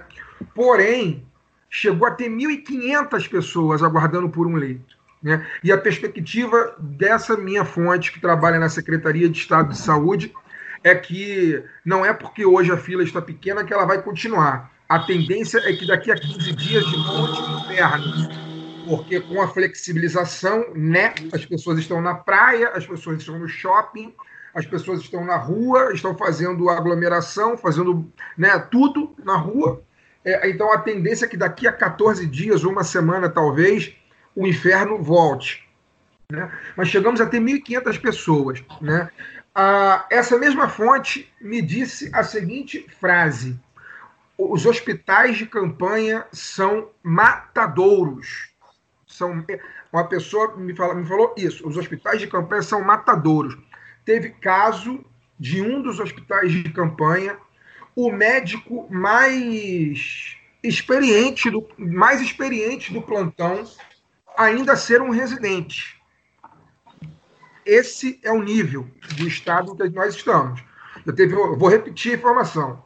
Num hospital de campanha do estado do Rio de Janeiro, a segunda federação do país, o segundo orçamento do país, teve um, teve momentos em que o, o, médico mais experiente das equipes cuidando de pacientes com Covid-19 em estado grave, gravíssimo, tinha menos de um ano de experiência em residência. E aí, é, essa pessoa que a minha fonte, inclusive, falou que essa pessoa, especificamente, quando se deu conta, foi no primeiro dia e depois não voltou mais no hospital. Foi um dia e não voltou mais. É isso. Da equipe que estava cuidando, que estava no covidário, que eles chamam, né? Que é só onde tem os pacientes com Covid. Da equipe do covidário, o médico mais experiente tinha um ano e meio de atuação de residência, né? Não é atuação é, é em UTI, não, é atuação de residência. Então, esse é o estado que nós nos encontramos. Assim. É... Eu acho que, como o Alciso colocou né, na, na abertura, é um trem descarrilhado vindo na nossa, na nossa direção. E eu, particularmente, não faço ideia de como nós vamos fazer para nos desviar disso. Assim, nós estamos literalmente, é, na, nós, enquanto né, é, seres humanos que estamos passando por essa situação, nós estamos à mercê da ciência. Ou a ciência encontra um, um medicamento para o tratamento ou uma vacina quanto antes, ou eu não faço ideia da quantidade de gente que vai morrer no estado do Rio de Janeiro, seja pela Covid, seja por outro Wagner?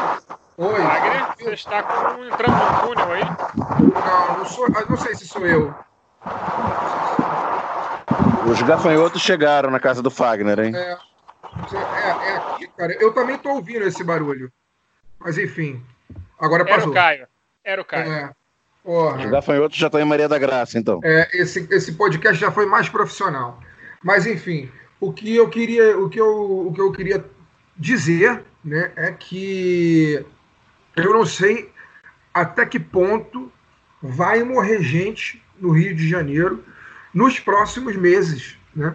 Seja de Covid, seja pelo, pela total acefalia de governo e que vai demandar um, outras questões dramáticas do ponto de vista socioeconômico.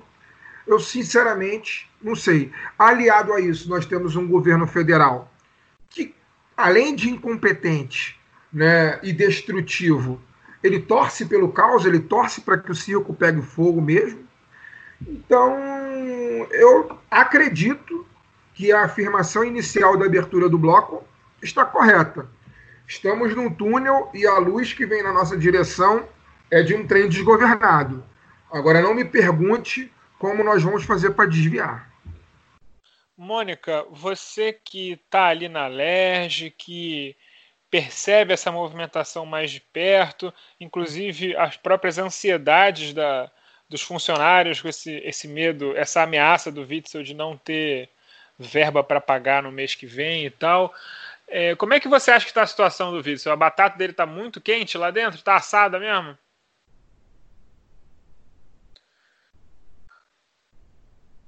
Mônica, eu acho que está mutada. Aí, É. foi.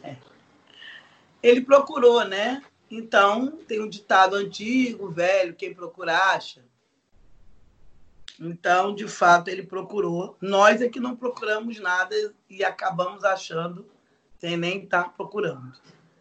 É, e, como sempre, é, quem é que vai ficar sem salário, né? Quem é que vai, de fato, mais uma vez, estar colocando a sua vida, enfim, numa situação menor por conta desse desgoverno.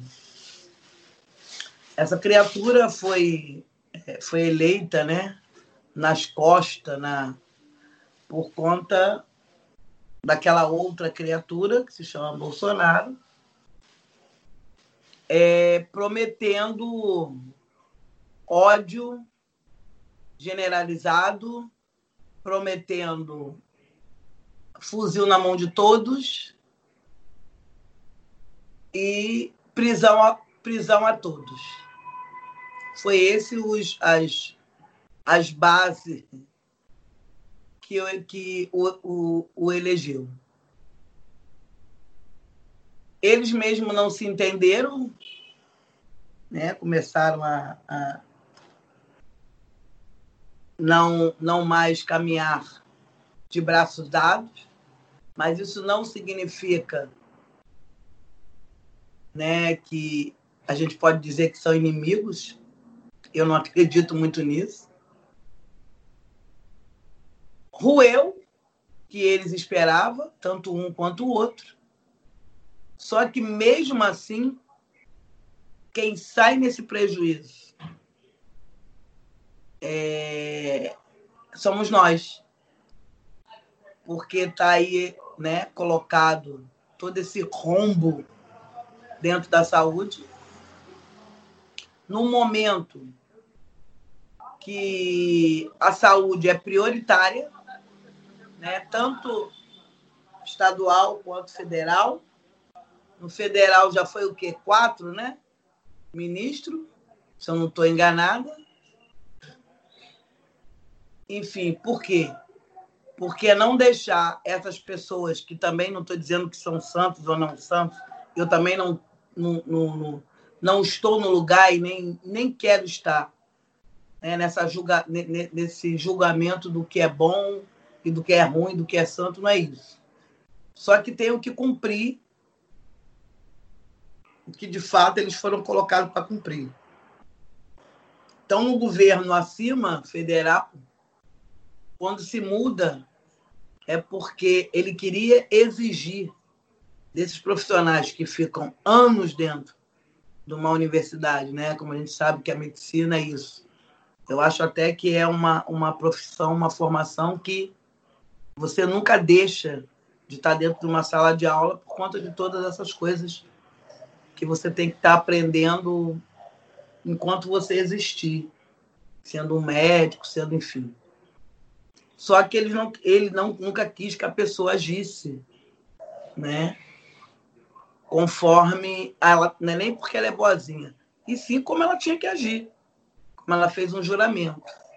Então, não fazendo exatamente o que ele queria, que era propagar que era uma gripezinha, que não era nada de importante, e quem ia morrer era só preto, favelado, quem está dentro do sistema de, do, do do, do, do, sistema penal, e essas pessoas não têm nenhuma importância, então, já que não é para ser assim, vai trocando. Né? E aqui embaixo, no Estado, é isso. É, enquanto ele se colocava numa postura inicial, como vocês falaram, de pelo menos é, é, é, de cumprir sua função enquanto gestor nesse momento, mas era por debaixo dos panos, né? Está cometendo esse rombo que veio aí, né? Porque tem isso, é, eu nem sei se eles se brigassem um com o outro, se a gente iria estar tá sabendo de verdade dessas coisas, né? Porque isso iniciou quando um começou a rosnar para o outro. E aí, como dizia minha mãe, os podres tudo saíram. Não, né? Enfim. E aí, momento de tranquilidade para nós nessa desavença deles, isso não existe. E nem de, enfim, continuamos sim a lutar pela nossa sobrevivência enquanto eles ficam aí se engafunhando e nem sequer é, lembram mais que estamos nessa pandemia. Né? Quem tem que estar tá atualizando dados né, somos nós, né, como hoje tem né, o, o, Voz da Comunidade, que ela é do alemão, que ele fica, que eles ficam é, a todo momento atualizando todos esses dados do vírus dentro das favelas né, do estado do Rio de Janeiro. Porque também o, eles, a primeira coisa que eles, e aí se combinaram, é não repassa os dados, não deixa a população de fato saber, né? Porque se saber dados aí vai ficar ainda mais comprovado quanto eles roubam. Enfim, resumindo, né? quem sempre sai no prejuízo somos nós. É, queria fazer alguns apontamentos. Primeiro de tudo, pedir desculpas, né? É, vocês falaram aí de um barulho, parece que era no meu microfone. Eu não notei nada, não sei se me desmutei sozinho. Estava aqui quieto ouvindo o Fagner, do nada vocês reclamaram aí. Então já pedi desculpas, parece que foi aqui no meu, no meu celular. Fazer alguns apontamentos que, que é importante, pra, principalmente para a galera de fora, né? A gente tem muito ouvinte de fora. Lembrar que a política estadual é, ela é muito baseada em, em, questões regionais, né? Então, quando a gente fala assim, fulano é do PT, fulano é do PSDB, fulano é do DEM, fulano, enfim, isso às vezes se perde de alguma forma né, nos arranjos políticos, né? Então, assim, o André Siciliano, que a gente falou aí que é o presidente da LERJ, ele já é presidente da LERJ, se eu não me engano, é, já há dois anos, quando, quando o, o o, o Pisciani foi preso, se eu não me engano, ele já era vice, ou seja, ele já era um cara do arranjo do Pisciani. Ele, ele era o vice do Pisciani, ficou substituindo e foi eleito é, por um mandato completo em fevereiro de 2019, quando tomou posse Isso. a nova legislatura. Isso. E aí ele não é um cara que a gente é, é, é, se identifique ideologicamente, por assim dizer, né? É, ele não é um cara que, que aparece aí, nem, nem, por exemplo, em defesa da Dilma, né? Ali na, na época do golpe. Foi um cara que se notabilizou por isso, né? Ele tem ali, ele foi prefeito de Paracambi, se o, se o, se o Daniel quiser fazer E ele tem um histórico de votação de, de, de votação fora da, da orientação do, do PT. Votou a favor da privatização da SEDA e essas coisas. Sim, exatamente. Ele tem, para não dizer que, né, ele, ele é um dos autores do projeto de lei que proíbe revista íntimas em presídios de 2015, ele, o Freixo e o Pisciani, né, para você ver como as coisas não, não se encaixam tão bem na, na questão ideológica nacional, né? Então, fazer esse apontamento para a gente não ah, fica naquela né, coisa do PT. Por que, que eu quero falar isso? Né? É, é, o Witzel corre um risco muito, muito grande, como o Fagner bem falou, o Daniel completou e a Mônica também, sobre a questão de não ter tido base, ser um cara, um outsider que surgiu completamente mais outsider possível, né? É, é, um partido né, é, que é fisiológico até a alma e que é cooptado é, é, pelo bolsonarismo, e quando ele briga com o Bolsonaro, ele é, acaba ficando aí já na, na, no, no, paredão, né? É, é, dão, muita gente boa, muitas fontes, inclusive o nosso panelista Wagner, dá como certo realmente que é questão de tempo o Witzel ser impeachmentado. É, e que, por um lado, né, a gente precisa entender é, a, a, questão do impeachment, principalmente depois do golpe é, é, de 2016, ficou um pouco não sei, não sei, não sei exatamente qual a expressão, mas assim, a gente acaba, acaba indo muito né, na, na, coisa do impeachment, do impeachment, do impeachment. É óbvio que o Witzel saindo, né, a gente comemora, porque é a, é a figura dele pessoal, particular, né, a figura dele própria. É uma figura que a gente, tanto que a gente nomeou de Auschwitz, é uma figura que a gente já disse que ele tem traços de sociopatia na nossa psicologia de Putkin, né? Então, enfim, é um, uma figura horrenda, né? Mas, ao mesmo tempo, além de ter um vice que provavelmente vai tocar tudo que ele pretendia tocar, é, isso é uma vitória do bolsonarismo, tá? Não se enganem, e aí até eu acho que o Alciso não concorda, a gente já discutiu isso, chamou ele para o debate, mas é, eu acho que é uma vitória do bolsonarismo e digo por quê. É, fica muito claro para a população menos atenta, que é basicamente toda a população carioca, que o Witzel cai logo depois de entrar em conflito com o Bolsonaro. Ou seja, o que, gente, o que fica na superfície? Fica que foi eleito governador único exclusivamente porque se alinhou ao Bolsonaro, inclusive com campanha do Flávio Bolsonaro. É, e aí é, é porque briga com o Bolsonaro, e a briga com o Bolsonaro já acontece já pelo menos há um ano, né? Ele rachou logo no começo com o Bolsonaro. Então, assim, para a superfície, para as pessoas menos atentas ao jogo político, é, ou seja, aquelas pessoas que, por exemplo, não sabem a força do André Siciliano enquanto petista, né? Porque, né, para a narrativa seria ótimo, né? O presidente da, da LERJ ser petista é, é, derrubando o Witzel, mas não é assim que acontece. Então, acho que a gente acho que é uma vitória do bolsonarismo para a narrativa do bolsonarismo, uma vitória inesperada, eu diria, porque é, eu acho que eu não pensava em impeachment, não, não sei se alguém cogitou impeachment de, de, de Witzel é, é, logo depois que ele foi eleito, realmente não vi ninguém cogitando rapidamente, né, ou seja, um ano e meio depois, se acontecer, né, em, em, em se confirmando. É, mas a gente também esperou um bolsonarismo. Peraí, mas desculpa, mas a gente também esperou um bolsonarismo um pouco mais competente e hábil. E acho que ninguém imaginou quando ele foi eleito que a primeira coisa que ele ia fazer é mandar o Bolsonaro, né? E, e pastar. É, ele se desalinhou, né? Mostrou-se um oportunista, um traidor da pior espécie.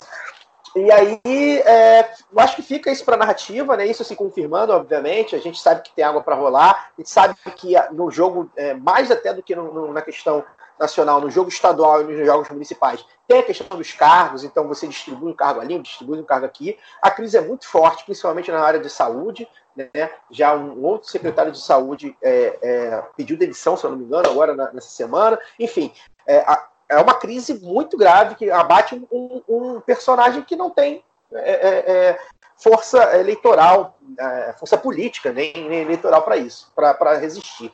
Né? Então a gente fica aí atento a isso, né? É, interessante a gente perceber isso agora, porque pode ser uma pode se forçar essa narrativa. Lembrar que a LERJ é, como quase o Brasil inteiro, e o Rio de Janeiro, está dominado por, por bolsonaristas. É, a gente até seria bom a gente pesquisar isso, é, como é que ficou essa cisão do PSL, porque aparentemente a galera aqui do Rio de Janeiro ainda está com o Bolsonaro, do PSL do Rio de Janeiro. Né? É, lembrar que o Bolsonaro é, cria Acho eleitoral. que- eu acho que na Alerj é, é bem, bem fechado com ele, cara. bem fechado Talvez com ele, tenha né? um, tenha um outro que não seja verbalmente a favor, mas acho que não tem ninguém que é verbalmente contra. É, é. E aí, ao contrário de São Paulo, né? E lembrar, né? Isso é, que é importante a gente dizer, o, berço eleitoral de, de Bolsonaro é aqui, dois filhos deles eleitos aqui, um vereador e um senador. É, isso é, isso é, é importante a gente lembrar porque é, o governo do estado vai se. Vai, ele já era bolsonarista, mas ele não era bolsonarista orgânico, né?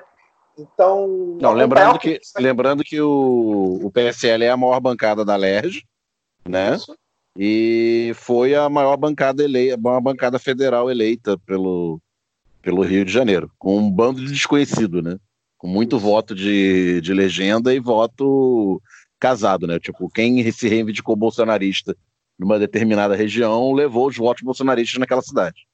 Isso. E, e lembrar sempre o partido Vitz é o PSC, o partido que era do Carlos Bolsonaro. Carlos saiu. É, é, eu não sei como é que o pastor Everaldo, que era alinhado ao Bolsonaro também, está lidando com isso, né? É, é, até acabei de ler aqui uma matéria que o PSC cobrou cargos como recompensa por fidelidade ao governo Bolsonaro na esfera federal. Ou seja, né? é, Então, assim, só tentando dar um panorama para as pessoas, é, nossos ouvintes, a maioria acompanha de perto seus, seus estados, é, e a questão de, de estadual é, é um pouco alheia à ideologia, né? ou quase sempre. Né? É, são poucos os, os deputados de fato ideológicos. Né? Então, é, acho que também por isso a gente não adianta se animar muito. É, e lembrar que a, a renovação, só um outro à parte, né? que a renovação carismática católica, é, quem faz parte é a Miriam Rios. Né? Miriam Rios foi deputada estadual, acho que agora não é mais. É, foi foi é um, dos, um dos grandes nomes da, da, da canção nova. Enfim, é, ah, vamos ver aí o que, que, o que, que a gente esperar do, do, Dá para você ver o tamanho da, da, da maluquice do Witzel ter sido eleito com 60% dos votos no segundo turno.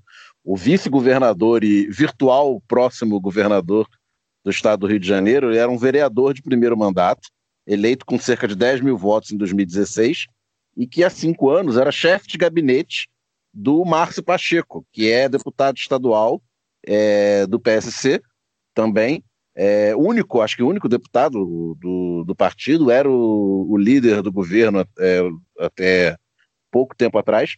E esse Márcio Pacheco ele era até 2014 também vereador e tinha como chefe de gabinete Cláudio Castro. E aí ele se elegeu deputado estadual em, em 2014, levou o Cláudio para a LERJ, que conseguiu se eleger vereador com é, os votos do grupo, né, que, que, que, o, que o grupo político da renovação carismática consegue mobilizar no, no, Rio de Janeiro e acabou nessa maluquice virando vice-governador do, do estado do Rio de Janeiro há, há, pouco menos de dois anos. E aí as matérias que falam né, da, da que o Witzel deve cair porque não tem articulação na, na LERJ, é, nunca tratou bem os deputados e tal, e que o Cláudio Castro teria, eles, a, as fontes né, consultadas, os deputados consultados, dizem que o, o, o, o, eventual governador Cláudio Castro teria uma vida melhor na LERJ, porque ele sabe articular, que ele já conhece a maioria dos deputados da época de que ele era chefe de gabinete. Então o cara pode fazer a transição de funcionário de um gabinete para governador do estado em dois anos. Inclusive, um pouco parecido nas devidas proporções, com mais ou menos o que aconteceu com Dilma e Temer, né? Mas enfim, nas devidas proporções. Lembrar que o, que o Pacheco, que você falou aí, eu lembro que ele votou contra a, a privatização da, da SEDAI, teve isso era uma figura, enfim, é uma figura. É, não dá, a gente não consegue ter um alinhamento ideológico, tirando os do pessoal. E o siciliano a favor. É, exato. É, Mas e, tem também negócio. também- tem- Aí tem o argumento do, do- dos coxinha liberal, né? De que o, o pastor Everaldo indicou o presidente da SEDAI. Sim, Então a privatização do, da SEDAI poderia acabar com a boquinha do pastor. Ah, não, e nem, nem é criar outras boquinhas, não, porque é, o, o- a iniciativa privada não tem corrupção. É óbvio Só- que a gente sabe o que ia acontecer, mas aí, tipo, o cara pensa no curto prazo. Inclusive, falando em um lugar que não tem corrupção, que ainda seja privada, hoje foram presos pelo GAEC, né, que é o grupo de atuação especializado no combate à corrupção do, do MP daqui do Rio de Janeiro, foram presos na Operação Pagão é, um pessoal de uma OS chamado Instituto dos Lagos Rio, que desviaram mais ou menos 9 milhões de reais aqui dos cofres estaduais. Eles estiveram empenhados em favor deles, desse, desse Lagos Rio, 649 milhões nos últimos seis anos fiscais para a gestão de unidade de saúde do Rio de Janeiro, as famosas OS, que o nosso amigo Rubem Berta, grande jornalista, vão lá no blog do Berta, que ele sempre tem material bom, vive batendo, que é grande, o grande ralo de corrupção do Rio de Janeiro. Só que quem, dois desses presos, Juraci Batista e o filho Fábio Souza, é, o Fábio Souza é casado com a, com a piloto, já foi, foi piloto de Índia, atualmente piloto de Stock Car, Bia Figueiredo, que aparentemente teve sua carreira inteira bancada por dinheiro de corrupção do estado do Rio de Janeiro. Então aí também uma grande surpresa. O automobilismo é lugar de lavagem de dinheiro, gente. Vocês acreditam? Mas é privado, como é que pode ser? Primeiro que nem esporte, né? É hobby de milionário, já começa por aí. Mas, enfim. Hobby de milionário pra- ladrão. É, só para encerrar aqui meu, meu, minha fala, provavelmente, acho que vai encerrar o programa também, lembrar que a Miriam Rios, que eu citei, é, a católica, a Carola Miriam Rios, foi eleita deputada, deputada estadual no Rio é, em 2010 pelo PDT. Só isso. Bom, já que ninguém tem mais nada para acrescentar, passo a régua e declaro encerrado o lado B do Rio número 154. Estamos em todas as redes sociais, inclusive no YouTube, onde fazemos lives quinzenais. Essa foi uma semana não, mas semana que vem é semana sim. Acesse nosso site ladobedorio.com.br, que tem o Caio Belante essa semana está escrevendo feito um louco, ele está parecendo um compulsivo da escrita, tem vários textos legais, então eu recomendo. E já adianto, o lado B Notícias da segunda-feira vai trabalhar com maior detalhe todas as coisas que o Fagner falou sobre a saúde. Vamos estar, estaremos apurando muitas coisas interessantes para colocar lá no Notícias e também no site. Então fiquem de olho que lado B, quando tem lugar para cavar, ele cava fundo. Boa noite, Fagner Torres. Boa noite a todos. Agradecer a presença da Mônica, as informações que a gente trouxe aqui. É, quero só deixar aqui recados rápidos.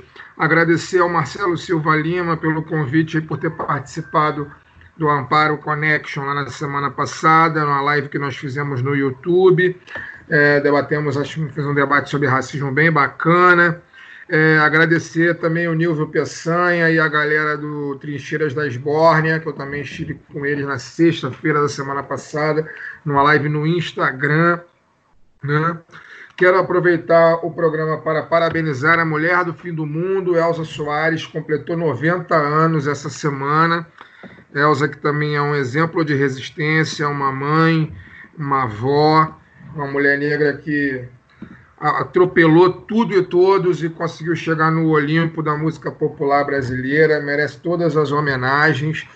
É, quero né, ressaltar aqui: direitos humanos é um conjunto de normas e que serve para que todos os seres humanos, sem, distin sem distinção é, de cor, de raça, de, de religião, de gênero, sexo, orientação sexual, entre outras coisas, para que todos tenhamos uma vida digna. Né? É, não é defesa de bandido. Se você ouviu esse programa ainda com, esse, com essa percepção, existe um documento muito bacana que você pode ler e entender um pouco mais sobre o assunto chamado Declaração Universal dos Direitos Humanos. Basta dar um Google, digitar, você vai ver lá que não é defesa de bandido, é a defesa para que você tenha todos os seus direitos garantidos. É, você, seus filhos, seus pais, enfim. É, uma outra coisa que eu queria falar aqui rapidamente é que no programa passado a gente citou aqui. É, Agora, agora não sei, foi, foi no programa passado, é, a gente citou aqui uma, a questão do Queiroz, né, da prisão do Queiroz, é, que os policiais não sabiam que iam prender o Queiroz, né, e a gente tratou isso como se fosse, na verdade, um fato irônico, né, quando na verdade eu participei na semana passada, e aí quero também deixar aqui o registro e o agradecimento ao Eduardo Moreira, participei da live com ele, com o Bruno Salles e com o Jamil Chad. E o Bruno Salles, que é um advogado criminalista, eu fiz essa pergunta para ele no programa e o Bruno Salles explicou que, na verdade, nós é que estamos mal acostumados com o direito. Quem diria, né? É, quem diria que a Lava Jato ia prestar o serviço de revirar todo o sistema de direito do Brasil. Então, na verdade, quando a Polícia Federal vai fazer esse tipo de, de, de diligência, esse tipo de, de prisão, o policial não saber quem ele vai prender, na verdade, é a regra, deveria ser a regra. Mas como a gente vive no país da Lava Jato, em que as operações são vazadas para canais de televisão para que o helicóptero e o carro da redação estejam em frente ao local da prisão antes dos policiais chegarem, na verdade a gente se acostumou com o errado.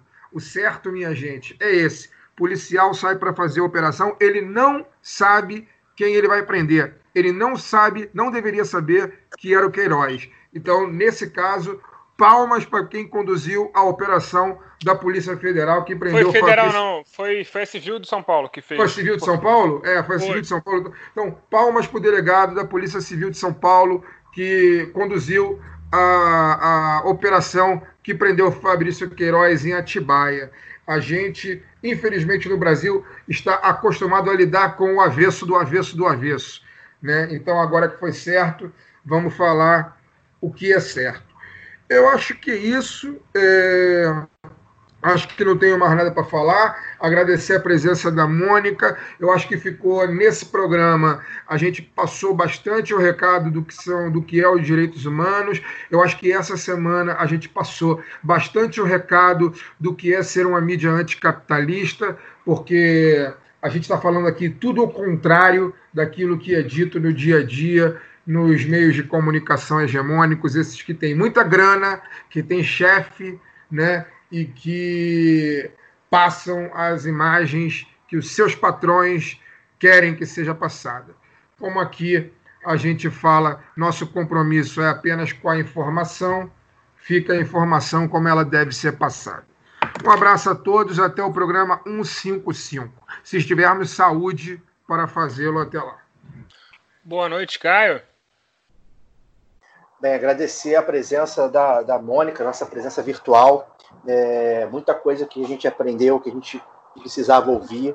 É, de uma militante que a gente, como já tinha falado no, no começo, a gente já estava querendo trazer desde que começou o programa. A gente já, já queria quatro anos aí tentando. Na verdade, nem tentando, né? Digo, digo no radar, né? A gente conseguiu casar aí a agenda. Foi muito bom estar com a Mônica. Muito obrigado, Mônica. É, e aí eu fiz essa brincadeira aí do PDT, né?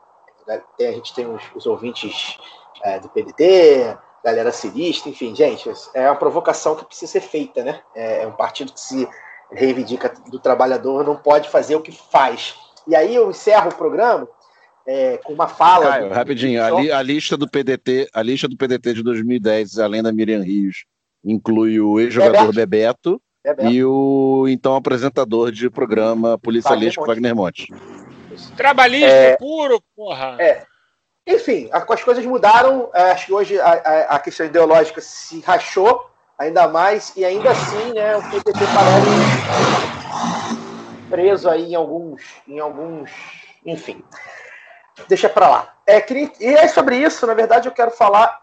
É, é, é, trazer aqui um tweet de ontem à noite do Jones Manuel, né, o militante comunista, historiador, famoso aí no Twitter, um cara até que a gente quer trazer aqui no, no lado B, ele tweetou assim: a sorte da gente, na real, é que o Bolsonaro é um merda.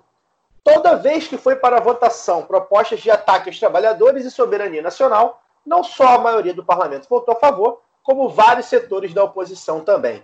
Paulo Guedes tem vida fácil. Fecha aspas para o Jones Manuel. para mim, definiu o que a gente está vivendo. É, é, isso. O atropelo só não é maior porque o Bolsonaro quer perder tempo fazendo campanha e botando sua ideologia tacanha é, acima do, do, da destruição dos, dos, trabalhadores. Então, por enquanto, a gente consegue resistir de alguma forma, mas é isso. Poderia ser muito pior, hein? Poderia ser muito pior. Obrigado, gente. Até semana que vem. Não, é assim, é, essa loucura fascista do Bolsonaro, sem dúvida, é a melhor oposição que existe ao, ao Congresso, né? Porque acaba criando um desgaste tão grande que, sei lá, é capaz dele vetar a lei que ele mesmo propôs. Porque, sei lá, porque foda-se. Não que ele possa fazer isso, a Constituição não permite. Só porque o PDT do Ciro. é, mas o Ciro falou que é bom, então eu vou votar é. contra agora, sabe? É, tudo é possível nessa cara. Tudo é possível. E aí depois o Ciro vai dizer que ele fez, como é que é? Psicologia reversa. Boa noite, Daniel. É, só comprovar uma parte aí no, no, no, assunto, parece que já tem, tem bolsonaristas de base aí reclamando do, da lei aprovada, né, do, do marco regulatório aí para que permite privatizar serviço de saneamento, distribuição de água e tal. É, quer dizer, permite não, já, já era permitido, né, facilita. É, porque tá dentro, estaria atendendo objetivos da, da Agenda 2030, né, da ONU e esse é globalismo comunista. Mas enfim, muito obrigado, ah, Mônica. Servir para barrar. Pois é. Muito obrigado, Mônica, pelo, pela presença, mesmo que virtual, e a gente se vê semana que vem. Mônica, foi um prazer tê-la aqui conosco. Muito obrigado pela sua presença. Você tem algum recado final? Como é que faz para seguir nas suas redes, tudo mais? É isso. Quero sim só deixar né, um, um agradecimento. Muito obrigada mais uma vez pelo convite. Foi muito bom estar no lado B. Muito bom. Eu não tinha estado, mas gostei muito.